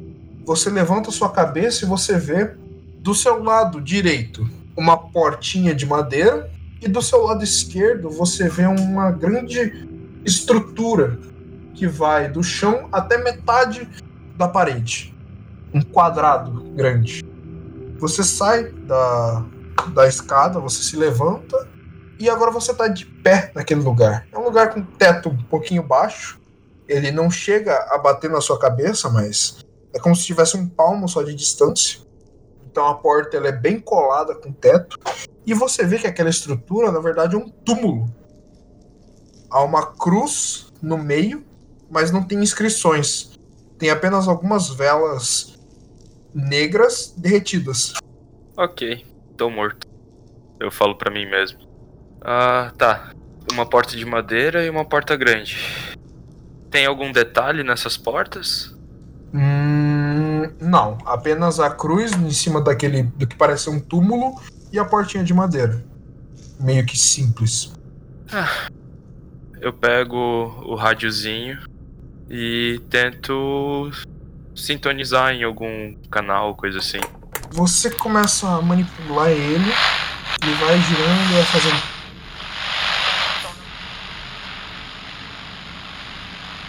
E parece que chegou em algum sinal, mas parece não ter resposta do outro lado.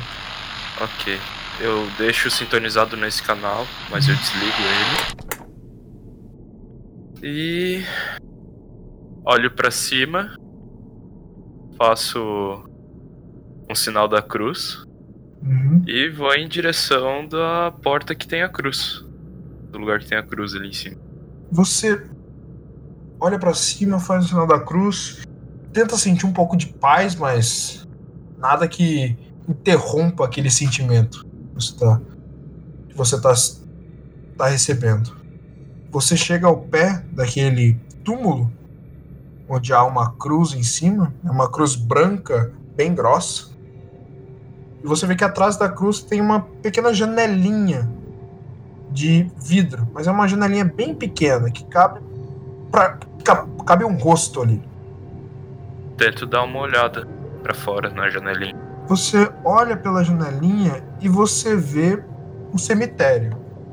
Você vê um cemitério com um terreno meio enlamaçado, meio arenoso, várias lápides e túmulos com várias cruzes espalhados por todo ele. Dá pra tentar empurrar isso dali? Empurrar o que, você disse? Ali onde tá a janelinha? É uma, é uma janelinha bem pequena, é, é um vidrinho. Se você fizer força, o vidrinho vai quebrar. Tá. Ah, tá chovendo? Não, você não vê chuva. Você vê apenas o chão enlamaçado. Eu vou em direção da outra porta, então, já que ali eu não consigo fazer nada. Você vai em direção à portinha de madeira, você vê que ela tem um pequeno trinco que fecha por dentro, aquele, aqueles trincos de. aqueles trincos retos, que é uma barrinha de ferro, mas que fecha por dentro, e uma maçaneta simples, uma maçaneta de, de lisa, retinha, que dá pra você empurrar. Ok, eu dou uma. Tento empurrar então. Você solta o trinco empurra ela. Ela se abre, fazendo um som de rangedura, e você vê algumas teias de aranha descolando entre o portal e a entre o portal da porta e a porta. Aquelas teias de aranha descolando e caindo sobre o ambiente. E você está no cemitério, um clima um clima mais frio. E você olha o terreno, aquela lama e alguma algumas gotas de água caindo por entre por entre as nuvens e gotejando e a- as cruzes gotejando. Tá. Eu tô então agora no cemitério. Sim, você se lembra que você tá no cemitério. Tá. Eu, cons... eu olho ao redor, ah, procuro aquela estrutura do moinho, ver se eu acho. Uhum. Consigo ver? Sim, consegue. Tá. Então eu vou em direção ao moinho. Uhum. Você vai, sobe aquela colina de cascalhos, de, de grama com cascalho, e você chega ao pé da porta, depois de passar um pouquinho caminhando, um pouquinho de tempo caminhando. Ok. Eu. Então eu. Eu dou um grito. Eu e chamo. Vocês lá dentro, depois de observarem aquilo no alçapão, trocam um pouco de olhares. Thomas fecha o alçapão e vocês escutam um grito vindo de fora. Thomas! Estão aí? Parece ser Felipe chamando por vocês. Você ouviu? Você ouviu? Não acredito. Como ele está lá fora, a beliche ainda está na porta. Ah, da mesma forma que o nosso motorista foi parar lá no andar de cima. Eu vou tentar olhar pela janela lá em cima. Se eu não conseguir ver nada, eu vou sair pra ver. Vano Ramires. Thomas, você sobe de novo para o andar de cima, abre a janela e vê que a chuva parou. O clima ainda tá aquele frio e não tem luz, as nuvens ainda estão no céu, com algumas gotas ou outras, mas não tá mais aquele temporal. Sim. Você olha pela janela, você vê as pás do moinho e lá ao fundo você vê algumas tochas se acendendo e se movimentando de um lado para o outro. Mas a base do moinho você não consegue ver. Tá, e ali fora eu não consigo achar o Felipe? Não, você não consegue enxergar para baixo do moinho. Tá, eu tem- um, vou mandar um grito ali. Ô, você tá aí fora? Você escuta o grito. Eu estou aqui! Daí eu tento ir em direção onde tá a janela, assim, Uhum. olhando pra cima. Vá para a porta então, vamos abrir rápido, pra que não entre mais nada. Eu já estou aqui na porta, animal! Ah, tá bom. Aí eu vou descer já falando pro, pro brother que tá embaixo. Ô, já vai abrindo aí, arrasta tudo que ele tá lá fora mesmo. Beleza, já começa a empurrar a beliche com as costas, assim, empurrando pra trás, assim. Uhum. Começa a forçar a porta pra abrir, mas eu dou uma olhadinha no Ramires pra ver se ele tá quietinho ainda no canto, chorando.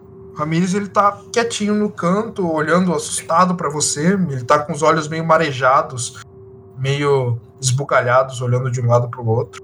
Uma respiração pesada. Eu forço a porta pra puxar. Esse... Felipe, ajude a abrir! Puxando assim a porta. que eu chegar, eu já vou ir ajudando a tirar as coisas da frente, puxar a porta. Você, você chega junto com junto com o Tokumasa, vocês empurram, tiram as coisas da frente da porta e vocês veem eh, vocês puxam a porta, Felipe empurra a porta para ajudar a abrir e vocês veem o colega de vocês completamente sujo, completamente cheio de lama por todo o corpo, olhando para vocês. Mas, rapaz, Felipe, o que aconteceu com você, rapaz? Você está imundo. Eu coço a cabeça Eu- assim. Eu não sei dizer o que aconteceu exatamente. Eu, eu sei que tinha uma luz no alçapão e eu fui em direção à luz e quando eu vi, eu não vi mais o alçapão e tinha um homem, um homem que os olhos estavam costurados e ele estava todo com mijo e se cagando todo e Daí bota a mão na cabeça assim, tipo, meio maluco. hum, e você perguntou quem era? Tentou ajudar o homem? Não, ele só tava chorando. Parecia aquele barulho do que a gente escutou no rádio. E, inclusive, aqui está um. eu Achei esse rádio junto com ele. Daí eu mostro o rádio. Ué, é, é igual ao nosso? É mestre? igualzinho, é o mesmo rádio. Não Ué? o mesmo, é igual. Sim, sim.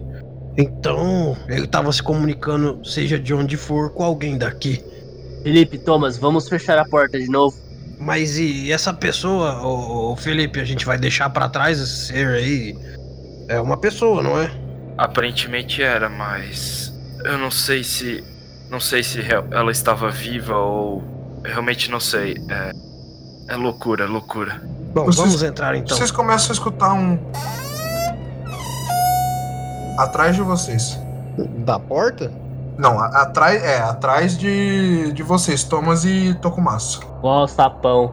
Ah, Felipe, o, o, o pelego tá entrando no alçapão? Felipe, você olhando pelas cabeças, você vê Ramires abrindo o alçapão e meio que tentando se enfiar dentro. Ramires, não faça isso! Ele olha pra você com um olhar todo assustado, suado. Ele tá completamente suado.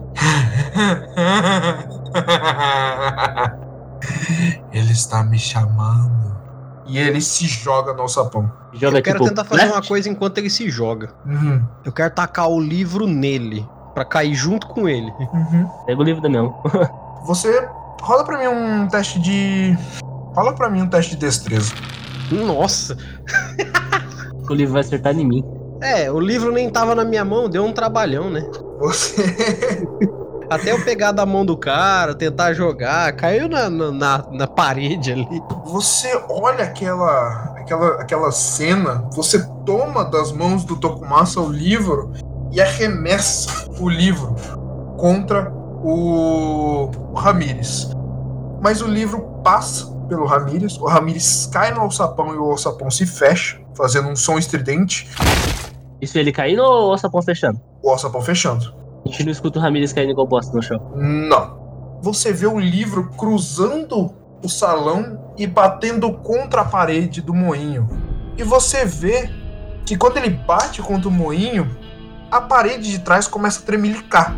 Ela Eita, tremelica, ela tremelica, ela tremelica mais, e você vê alguns tijolos caindo pra dentro e pra fora do moinho. E as escadas lá de cima meio que se encurtando, se batendo, se chocando, e parece que aquele moinho tá desabando. Eita caralho. Hashtag tamo perto da porta. Tá, a gente tava na porta. O moinho começa a desabar em cima de vocês. Sai. Sim. Bora correr pro carro. Vocês se batem um pouco pra sair da, da porta e vocês veem o moinho desabando, sobrando apenas um monte de tijolos amontoados bem alto e as pás do moinho cravadas no chão. Dá pra ver que tinha um, um subsolo. Tipo assim, dá pra entender que afundou e caiu um pouco de tijolo pra baixo ou tá tudo pra cima aí? Não, tá tudo pra cima. Desmoramento Não não, dá pra. É. Ele não afundou, ele continuou pra cima, ele só desmoronou. E vocês começam a escutar som de tambor.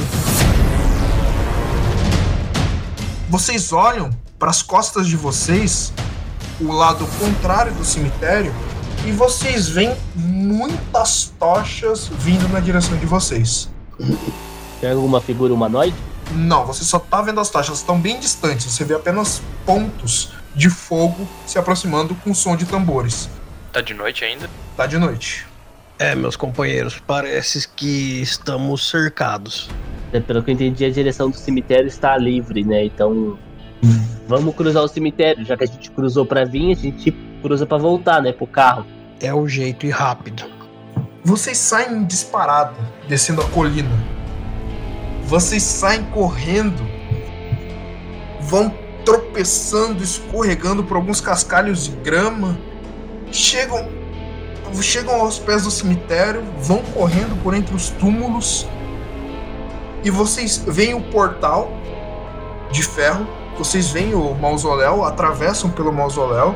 Felipe, quando você passa pelo mausoléu, você sente um frio na espinha. Um frio muito grande. Ah, Quando vocês alcançam o portal e vocês atravessam, vocês veem um flash de luz cegar em vocês. Vocês abrem os olhos. Vocês veem um céu límpido, com algumas nuvens brancas, um sol amarelo no meio. E vocês escutam um som de mar. Conforme a visão de vocês vai ficando mais focal, vocês veem que vocês estão num barco com pessoas andando de um lado para o outro, carregando barris, baús.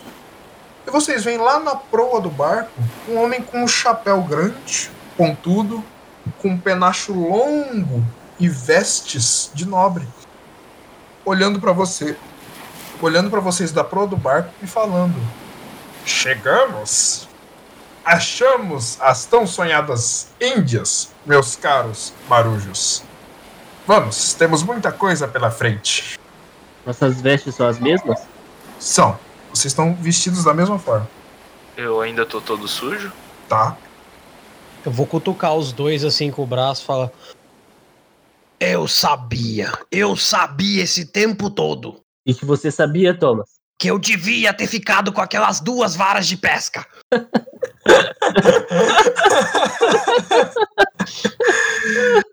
Vocês, vocês veem o, capi, o aquele aquela figura numa euforia. Isso que vocês veem as nuvens no céu ficando pretas e se arrodeando.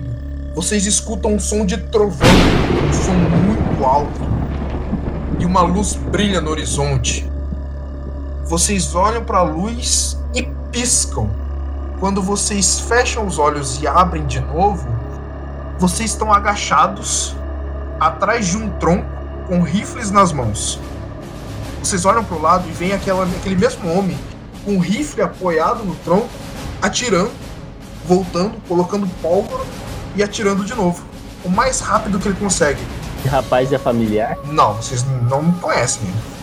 Vocês olham, esgueiram por entre os troncos e vocês veem índios, indígenas e homens com roupas de, de marujo lutando com lanças, espadas, flechas e disparos de armas por todo canto. E vocês veem dois índios se aproximando com vocês com, com lanças. Ô, eu sou professor de história, eu sei que a gente tá chegando no Brasil. Você sabe que aquela região não se assemelha com o Brasil e aquele homem não se assemelha com descobridores do Brasil, e sim com descobridores da América Espanhola. Você Ah, reconhece aqueles índios como índios astecas.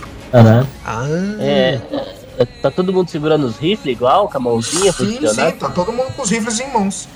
É só apertar o gatilho? Creio que sim.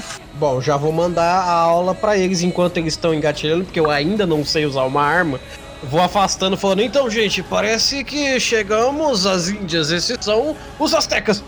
Atira. Rola pra mim, quem for atirar, rola um teste de armas de fogo. Não existe? Não, você não tem? Não. Então você você puxa o gatilho e dá um tiro. A arma samba na sua mão e o tiro vai pra cima. Você não aguentou o rebote da arma. Perfeito. E você vê uma lança chegando próximo de você e acertando a sua mão. Ela vara a sua mão no meio. Eu, de susto, eu dou um tiro também. Você atira e acaba errando o índio, que sai correndo e finca a lança no seu braço, no seu braço esquerdo, bem no antebraço. Aqueles índios olham para vocês três, eles levantam as mãos e vocês veem no céu uma flecha de fogo cortando o céu e caindo. Quando ela cai, uma espécie de explosão. Vocês colocam as mãos sobre os olhos, mesmo machucados.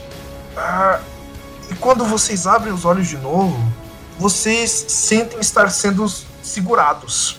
Vocês olham para o lado e para o outro e vocês veem homens índios segurando vocês pelos braços. Cada um olhando cada um. Vocês estão se enxergando. Tipo, a gente tá sendo levado, tipo, amarrado num tronco? Com os braços? Ele- é, eles estão te segurando pelos braços. Cada índio tá te segurando.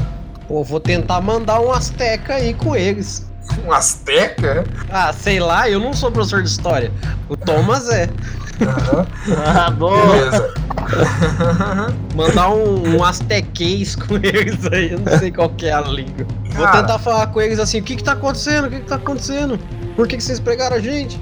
Manda uma. Manda uma história pra mim. Aí, caralho, história é nós, pô. Nossa senhora! eu não sei azteca, aparentemente, porque não é azteca a língua deles. Cara, você começa a balbuciar alguns sons que. Balbuciar. balbuciar alguns, alguns sons que você tenta puxar da memória que possam ser proferidos por índios, mas você acaba sintetizando mais línguas brasileiras, línguas indígenas brasileiras do que as espanholas. Então você começa, "Olha, mas e daí que estava, olha, mas-" e os índios ele olham pra você, eles puxam seu braço um em cada direção, te dando um, um chacoalho. E todos vocês vocês olham pra frente e vocês veem que ao redor de vocês é, que vocês estão sobre uma estrutura, uma estrutura de pedra e ela é alta, porque vocês conseguem enxergar na diagonal esquerda e direita de vocês muitas pessoas lá embaixo olhando para vocês. Há muitas tochas ao redor, então tá bem iluminado o local, mesmo sendo de noite. Vocês veem muitas pessoas lá. "É! É! É!" E vocês olham pra frente e vem aquele mesmo homem, aquela mesma figura que acompanhou vocês no barco e no tiroteio, ajoelhada em frente a um índio. Dessa vez um índio bem gordo, com cabelos compridos e adornos de ouro por todo o corpo. Ele segura nas mãos um punhal feito de ouro. Ele olha pro homem, o homem olha pra vocês, ele faz uma cara meio que de soro, choro, mas ele abre os olhos e dá um sorriso. Quando ele sorri, aquele índio levanta a mão e crava o punhal no peito do homem. O sangue jorra por todo o corpo do índio. Esse índio aparenta ser meio que um chefe da tribo. E ele tira o punhal e com as mãos ele rasga e puxa para fora o coração de dentro do homem. O coração ainda pulsante. Parece que vocês escutam o som daquele coração pulsando no tímpano de vocês, bem dentro da cabeça. Ele levanta o coração e fala: Assadum Umo Azatof.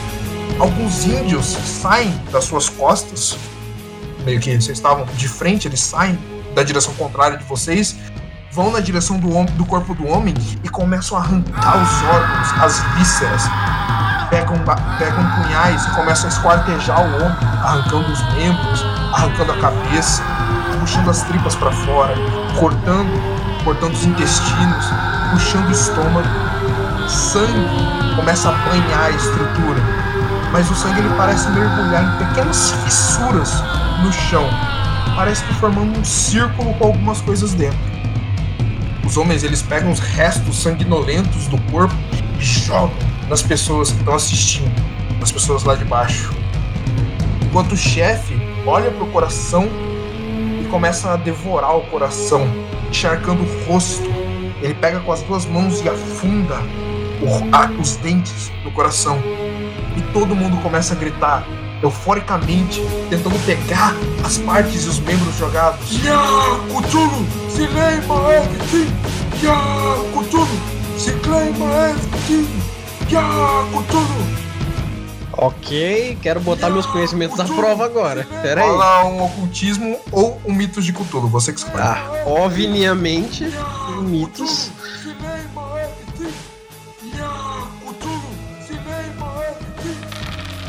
Caralho. Caralho, você escutando aquilo na sua mente, parece que um sino bate no seu cérebro.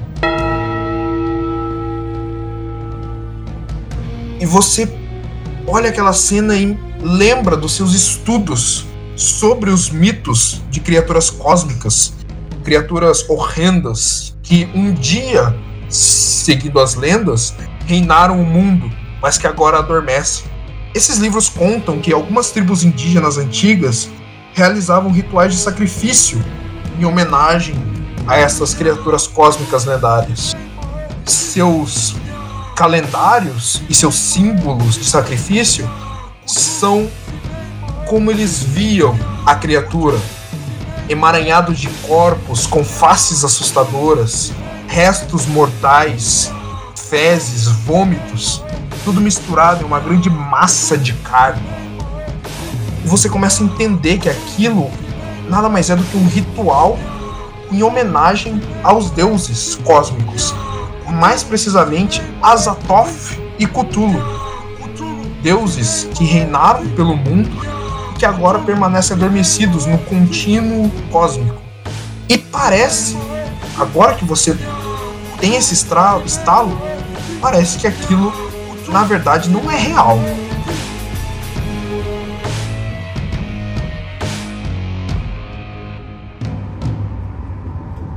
Você vê algumas. Você vê em alguns cantos dos seus olhos alguns fios elétricos em o que parece ser uma estrada lá no fundo com algumas lâmpadas. Você olha para outro lado e vê algumas casas você parece que não tá no meio da mata. Então aquilo não parece tão real para você. E agora você vai me rolar um teste de vontade. Alright. Nossa, rodou! você tenta puxar da mente algo algo que possa fazer sentido e você pisca o olho com muita força. Você concentra seu sua mente e você abre os olhos e você sente que está em um gramado. Você toca, sente a grama, olha para cima, olha para o lado, olha para o outro. Parece que você está num campo aberto de grama. À frente de você, uma espécie de túnel num buraco no chão. E aí. Calma aí. Enquanto isso, os outros dois, Tokumasa e Felipe, vocês estão observando aquela cena. As pessoas gritando: Ya Cthulhu! Seklemaye TV! Ya Cthulhu!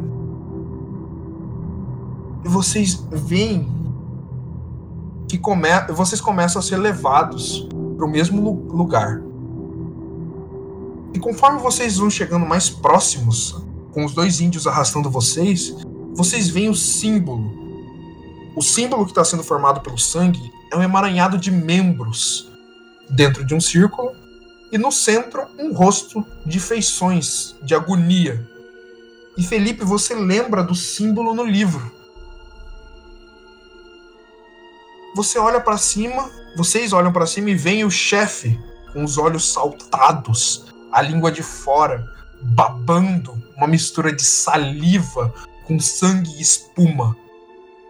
Ele levanta as mãos, com dois punhais em cada mão, e crava os dois punhais no peito de vocês. Vocês sentem uma dor absurda bem no tórax. Parece que seus ossos estão sendo perfurados. Vocês fecham os olhos em agonia e quando vocês abrem, vocês sentem alguns pingos caindo no rosto de vocês.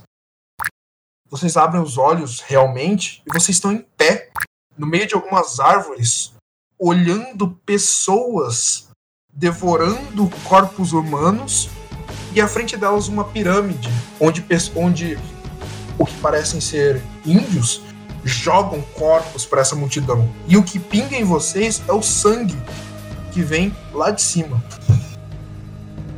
Vocês veem, olham aos pés das pirâmides, as pessoas pulando e gritando.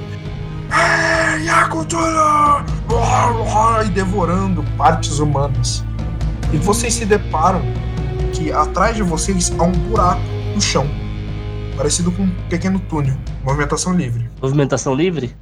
Ah, eu olho minhas mãos, meu peito, tem algum ferimento? Você vê, uns, você vê que a sua mão tem um ferimento que parece ter sido perfurado, mas não grande. É apenas uma, uma perfuração pequena. E no seu peito você sente dor e vê uma cicatriz. Felipe, é você mesmo? Uhum. Cutuco ele assim, tá ele tá do meu lado. Eu dou uma olhada para ele assim, eu não sei. Na verdade, eu não sei. Não sei o que tá acontecendo. Felipe, você olha para si, você olha para si, você vê no seu braço um corte grande que parece ter sido cicatrizado e no peito aquela mesma coisa, uma dor e uma cicatriz. Vocês se entreolham, tentam reconhecer a realidade e eu vou pedir um teste de vontade para os dois. Mais um rodou. Uhum. Na verdade, os dois. É, dois... mais dois rodou, é isso aí. Uhum. vocês apertam os olhos, vocês estão vendo aquela situação, vocês não sabem o que está acontecendo. Mas dessa vez, vocês se imaginam em paz. Parece que um calor irradia de vocês vocês passam as mãos aos olhos e parece que vocês estão lavando os olhos com água. Vocês estão com as mãos nos olhos lavando. E vocês levantam a cabeça e olham. Vocês veem um imenso portal redondo com uma luz translúcida por entre ele. Você, Felipe, que está acostumado a lidar com o cérebro, a lidar com neurologia, você sente um imenso odor de fluido cerebral, um imenso odor de restos de cérebro. Você parece que está dentro da sua própria mente você consegue enxergar impulsos nervosos nas laterais de uma imensidão negra que você imagina serem seus próprios neurônios. Vocês dois olham para aquilo tudo. Tokumasa não com a mesma intensidade, não entende muito bem se aquilo é sua mente ou não. E vocês atravessam aquele portal translúcido. Atravessando vocês chegam numa sala. Vocês chegam num salão. É um salão inteiro de barro, com um círculo no centro. Dentro desse círculo há um triângulo. Eles são cavados e dentro daquelas, daquele, de, desses cavados passa um líquido espesso branco. E vocês sentem um cheiro, um cheiro muito forte de sexo. Hum. É um cheiro muito forte. Que porra é essa? Vocês olham ao meio, tem um pedestal em forma de pirâmide triangular, onde uma mulher está apoiada, nua em cima. Ela está estirada sobre aquela pirâmide, com a ponta nas costas, de barriga para cima. E ela roda usando os braços apoiados na lateral. Ela começa a se rodar. Vocês veem primeiro o rosto dela, um rosto totalmente costurado, com sangue escorrendo pelos cabelos. É. Depois ela vira 180 graus e vocês veem as pernas dela abertas e na vulva escorre um líquido negro. Vocês conseguem ver a coluna dela completamente apoiada na pirâmide, como se estivesse quebrada naquela posição. Caralho. E eu vou pedir pros dois rolarem um teste de sanidade. Haha!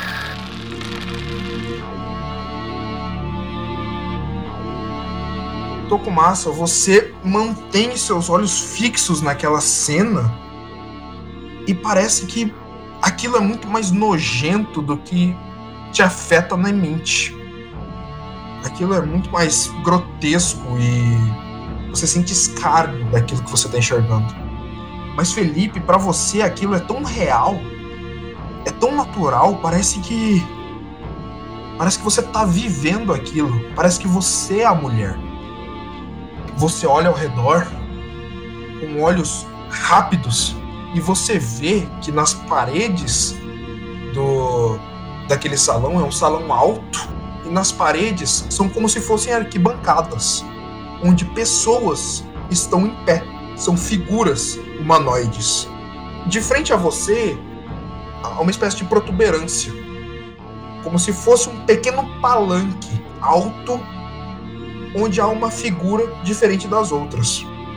Todas as outras figuras nas paredes são, ao que parecem, humanos vestidos com uma capa negra e um crânio na cabeça que parece ser de cervo, com chifres grandes voltados para as laterais. Todos são iguais, os mesmos nas laterais, exceto do meio, que está no palanque, que usa uma capa da mesma cor, mas com um crânio com chifres negros altos e pontudos voltados para cima. As figuras olham para você e começam a cantar. Um canto uníssono que ecoa pelo salão. É perturbador e se assemelha com cânticos religiosos proferidos em igrejas.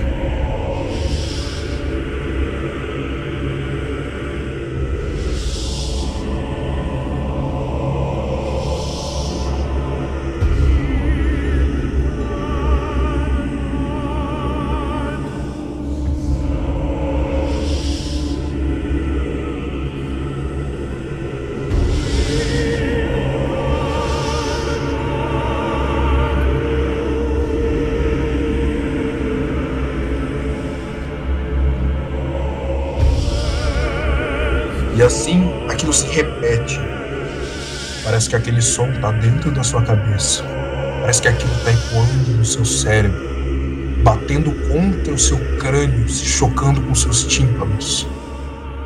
E você sente seus olhos virarem para trás e você vai ao chão.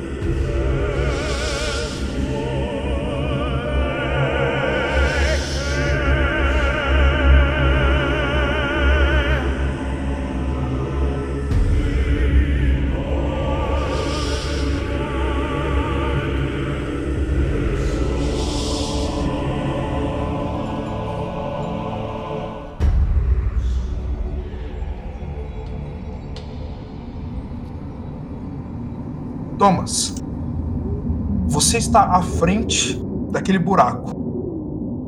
Atrás do buraco, você vê o portal de ferro, as cercas vivas e o cemitério. E logo atrás, você vê restos do que parecem ser uma estrutura demolida. Você vira o rosto 180 graus e você vê aquele barranco que vocês desceram horas atrás. E você vê as cercas por cima, cercas de arame. E tá só eu? Você tá sozinho. Tá só você. É, meu jovem. Vou pro carro. Você nem pensa duas vezes, você tá cansado daquilo. Aquilo não faz parte dos seus estudos, mas viver aquilo não é bom. Você segue, sobe, o, sobe o barranco com tentando, como é um barranco, não é um barranco muito alto, você consegue. Você cruza a cerca e chega ao pé do carro. Você vê aquela mesma cena. O carro com o capô aberto e aquele motor que não parece tá com os arames farpados, mas tá um cheiro forte de ozônio, um cheiro forte de eletricidade. E você vê que há um um pequeno animal preso nas engrenagens do motor. Pô, vou tentar tirar ele de lá logo. você pega, vê que é um rabinho, você puxa, puxa, puxa, e você se depara com uma cena não muito agradável. É um animal completamente contorcido, os ossos estão sobre a pele, os órgãos estão pendurados pela cabeça.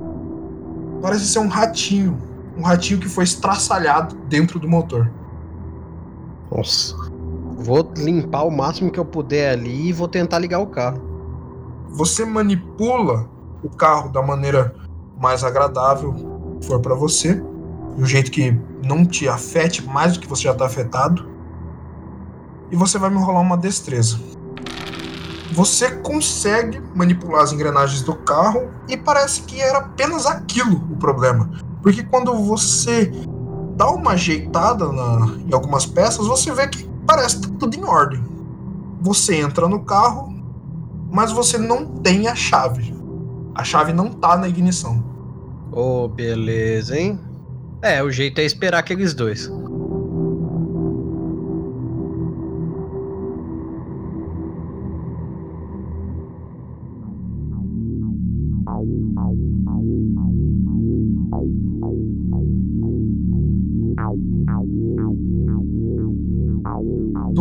Lado do universo. Tucumassa, você vê o seu colega desabando no chão. Você olha pro ao redor, você não vê nada além daquela, daquela mulher rodando e sente que aquilo tá muito ruim para você e tá muito ruim pro seu colega, tanto que ele desaba o chão. Movimentação livre? Movimentação livre. Vou sacudir ele e vou chamar ele. Felipe! Vou dar um tapinha bem de leve assim no. Felipe, você acorda e parece que tem um uma criatura em cima de você. Você vê que os olhos são negros, a pele é branca, muito branca, e ele tem mãos e braços fundidos, sem dedos, como se fosse uma coisa só, manipulando você. Ah, me largue. Tento me debater. Dá outro tapa nele. Eu tento me debater. Tento fugir dessa criatura. Você consegue meio que se desvencilhar da criatura e consegue meio que ficar de joelhos e se levanta. Eu me levanto e tento ficar longe dela. Você segue pra dentro do túnel. Eu vou impedir ele. Você tenta alcançar ele e os dois ficam correndo um do outro, se estapeando, se empurrando. E vem uma luz, literalmente uma luz no fim do túnel, um buraco no solo. Vocês se esgueiram, se levantam. Ah, E ele tentar. Felipe, Se ele tentar correr de mim de novo, eu quero dar uma rasteira, um chute ou uma bica nele. Ele cai no chão. ok, vocês conseguem sair do buraco, os dois, na, naquele rastejamento de terra. E você rola pra mim teste de destreza. Quero segurar ele no chão. Você consegue dar a rasteira no Felipe. Você consegue segurar ele. Felipe, você sente como se um abraço gelado e gosmento ficasse em volta de você. Parece que há uma papa, um líquido mucoso no seu corpo por causa daquilo. então ele insiste. insiste nossa, eu insisto em chamar ele. Você começa a gritar, o Felipe se debate, aquela, aquele buco nos olhos. E Felipe, você começa a querer vomitar. Você. Você puxa. Tucumassa, você vê o Felipe cuspindo algo. Algo parece metálico da boca. E junto com muito líquido estomacal e parece que restos de fezes e, e sangue saem da boca dele. O cheiro é insuportável para você, Tokumasa, porque você tá bem em cima dele. Um cheiro de fezes com sangue e aquela coisa de metal caindo sobre o peito dele. Você olha e parece ser uma chave, uma chave de veículo. Legal. Tá, eu, eu vou. Primeiro tento socorrer ele, virar ele de lado pra ele engasgar com o próprio vômito. E eu seguro a chave. Você segura a chave, agarra ele, aquele todo aquele líquido banhando agora o seu corpo, todas aquelas fezes em volta de você, aquele sangue. Eu seguro a cabeça dele lateral- lateralizado, tá? Pra ele não engasgar com Você segura. E Felipe, pra você, aquele vômito é negro. É um líquido negro que sai da sua boca. Você começa a expelir aquele líquido e começa a lembrar que parece se assemelha muito com o mesmo líquido que você viu que sai da vulva daquela mulher que estava lá dentro. Você cospe aquele líquido negro, você sente ele pegajoso, parece um piche. E parece que um clarão afeta os seus olhos. E você se vê numa grama com um Tokumasa agarrado em você, com os olhos fechados, o nariz escorrendo, segurando você e numa outra mão segurando uma chave, agarrando você de qualquer jeito. Vocês todos se levantam, um olha pro outro. Felipe, por que você comeu uma chave? Eu não sei. Eu não sei o que tá acontecendo. O que, onde estamos? O que, que estamos fazendo aqui? Cara, eu tento limpar o máximo que eu conseguir de mim, dessa bagaça nojenta. Do meu peito, da minha roupa, sei lá. Você arrasta as mãos para se de- desvencilhar daquilo, olha pra para frente e vê aquele barranco que vocês desceram tempos atrás com aquela cerca acima. Eu olho pra ele e vou correndo em direção à cerca. Foda-se. Tokumasa, você vê Felipe se levantando e indo em direção à cerca, parece com meio que desespero, querendo ir embora. Você sabe que ele tá tranquilo porque ele falou com você, mas ele não quer estar ali, não quer viver aquilo. Eu só quero olhar pra trás pra ver se eu vejo alguma coisa e, e vou seguir ele, não posso deixar ele sozinho, tá desorientado. Você olha pra trás, você vê o portal do cemitério, você vê os restos de demolição e você olha bem no fundo do céu no horizonte, e parece que você vê três planetas no horizonte. Você parece que está vendo o espaço no céu. Nem continuo olhando pra aquilo e vou em direção ao Felipe. Você vira com tudo e sai correndo. Felipe Tocomassa, vocês engatam no barranco, sobem com tudo, atravessam a cerca e chegam aos pés do carro, onde vocês veem Tomás encostado no carro, olhando pra vocês e falando: E aí, cara? Ficou com medo também? Pelo menos você não tá tão sujo, né? Não, não, eu sou limpinho. Bora? Vocês entram no carro, Thomas engata a chave, ligam o veículo, vocês entram no carro e parecem seguir viagem, tentando voltar para o lugar onde vieram. Vocês sentem no caminho, enquanto o carro anda, que algo ficou para trás e que algo ainda está pela frente. Vocês não sentem paz, vocês não sentem tranquilidade. Vocês sentem uma angústia. Uma angústia tanto no coração quanto na alma. Parece que pertence ao cerne de vocês. Vocês olham aos arredores e veem flashes de lembranças de coisas horrendas, de coisas que vocês nem querem acreditar. Figuras de carne, figuras compostas por restos, animais destroçados. Vocês não querem dormir, vocês só querem ficar tranquilos.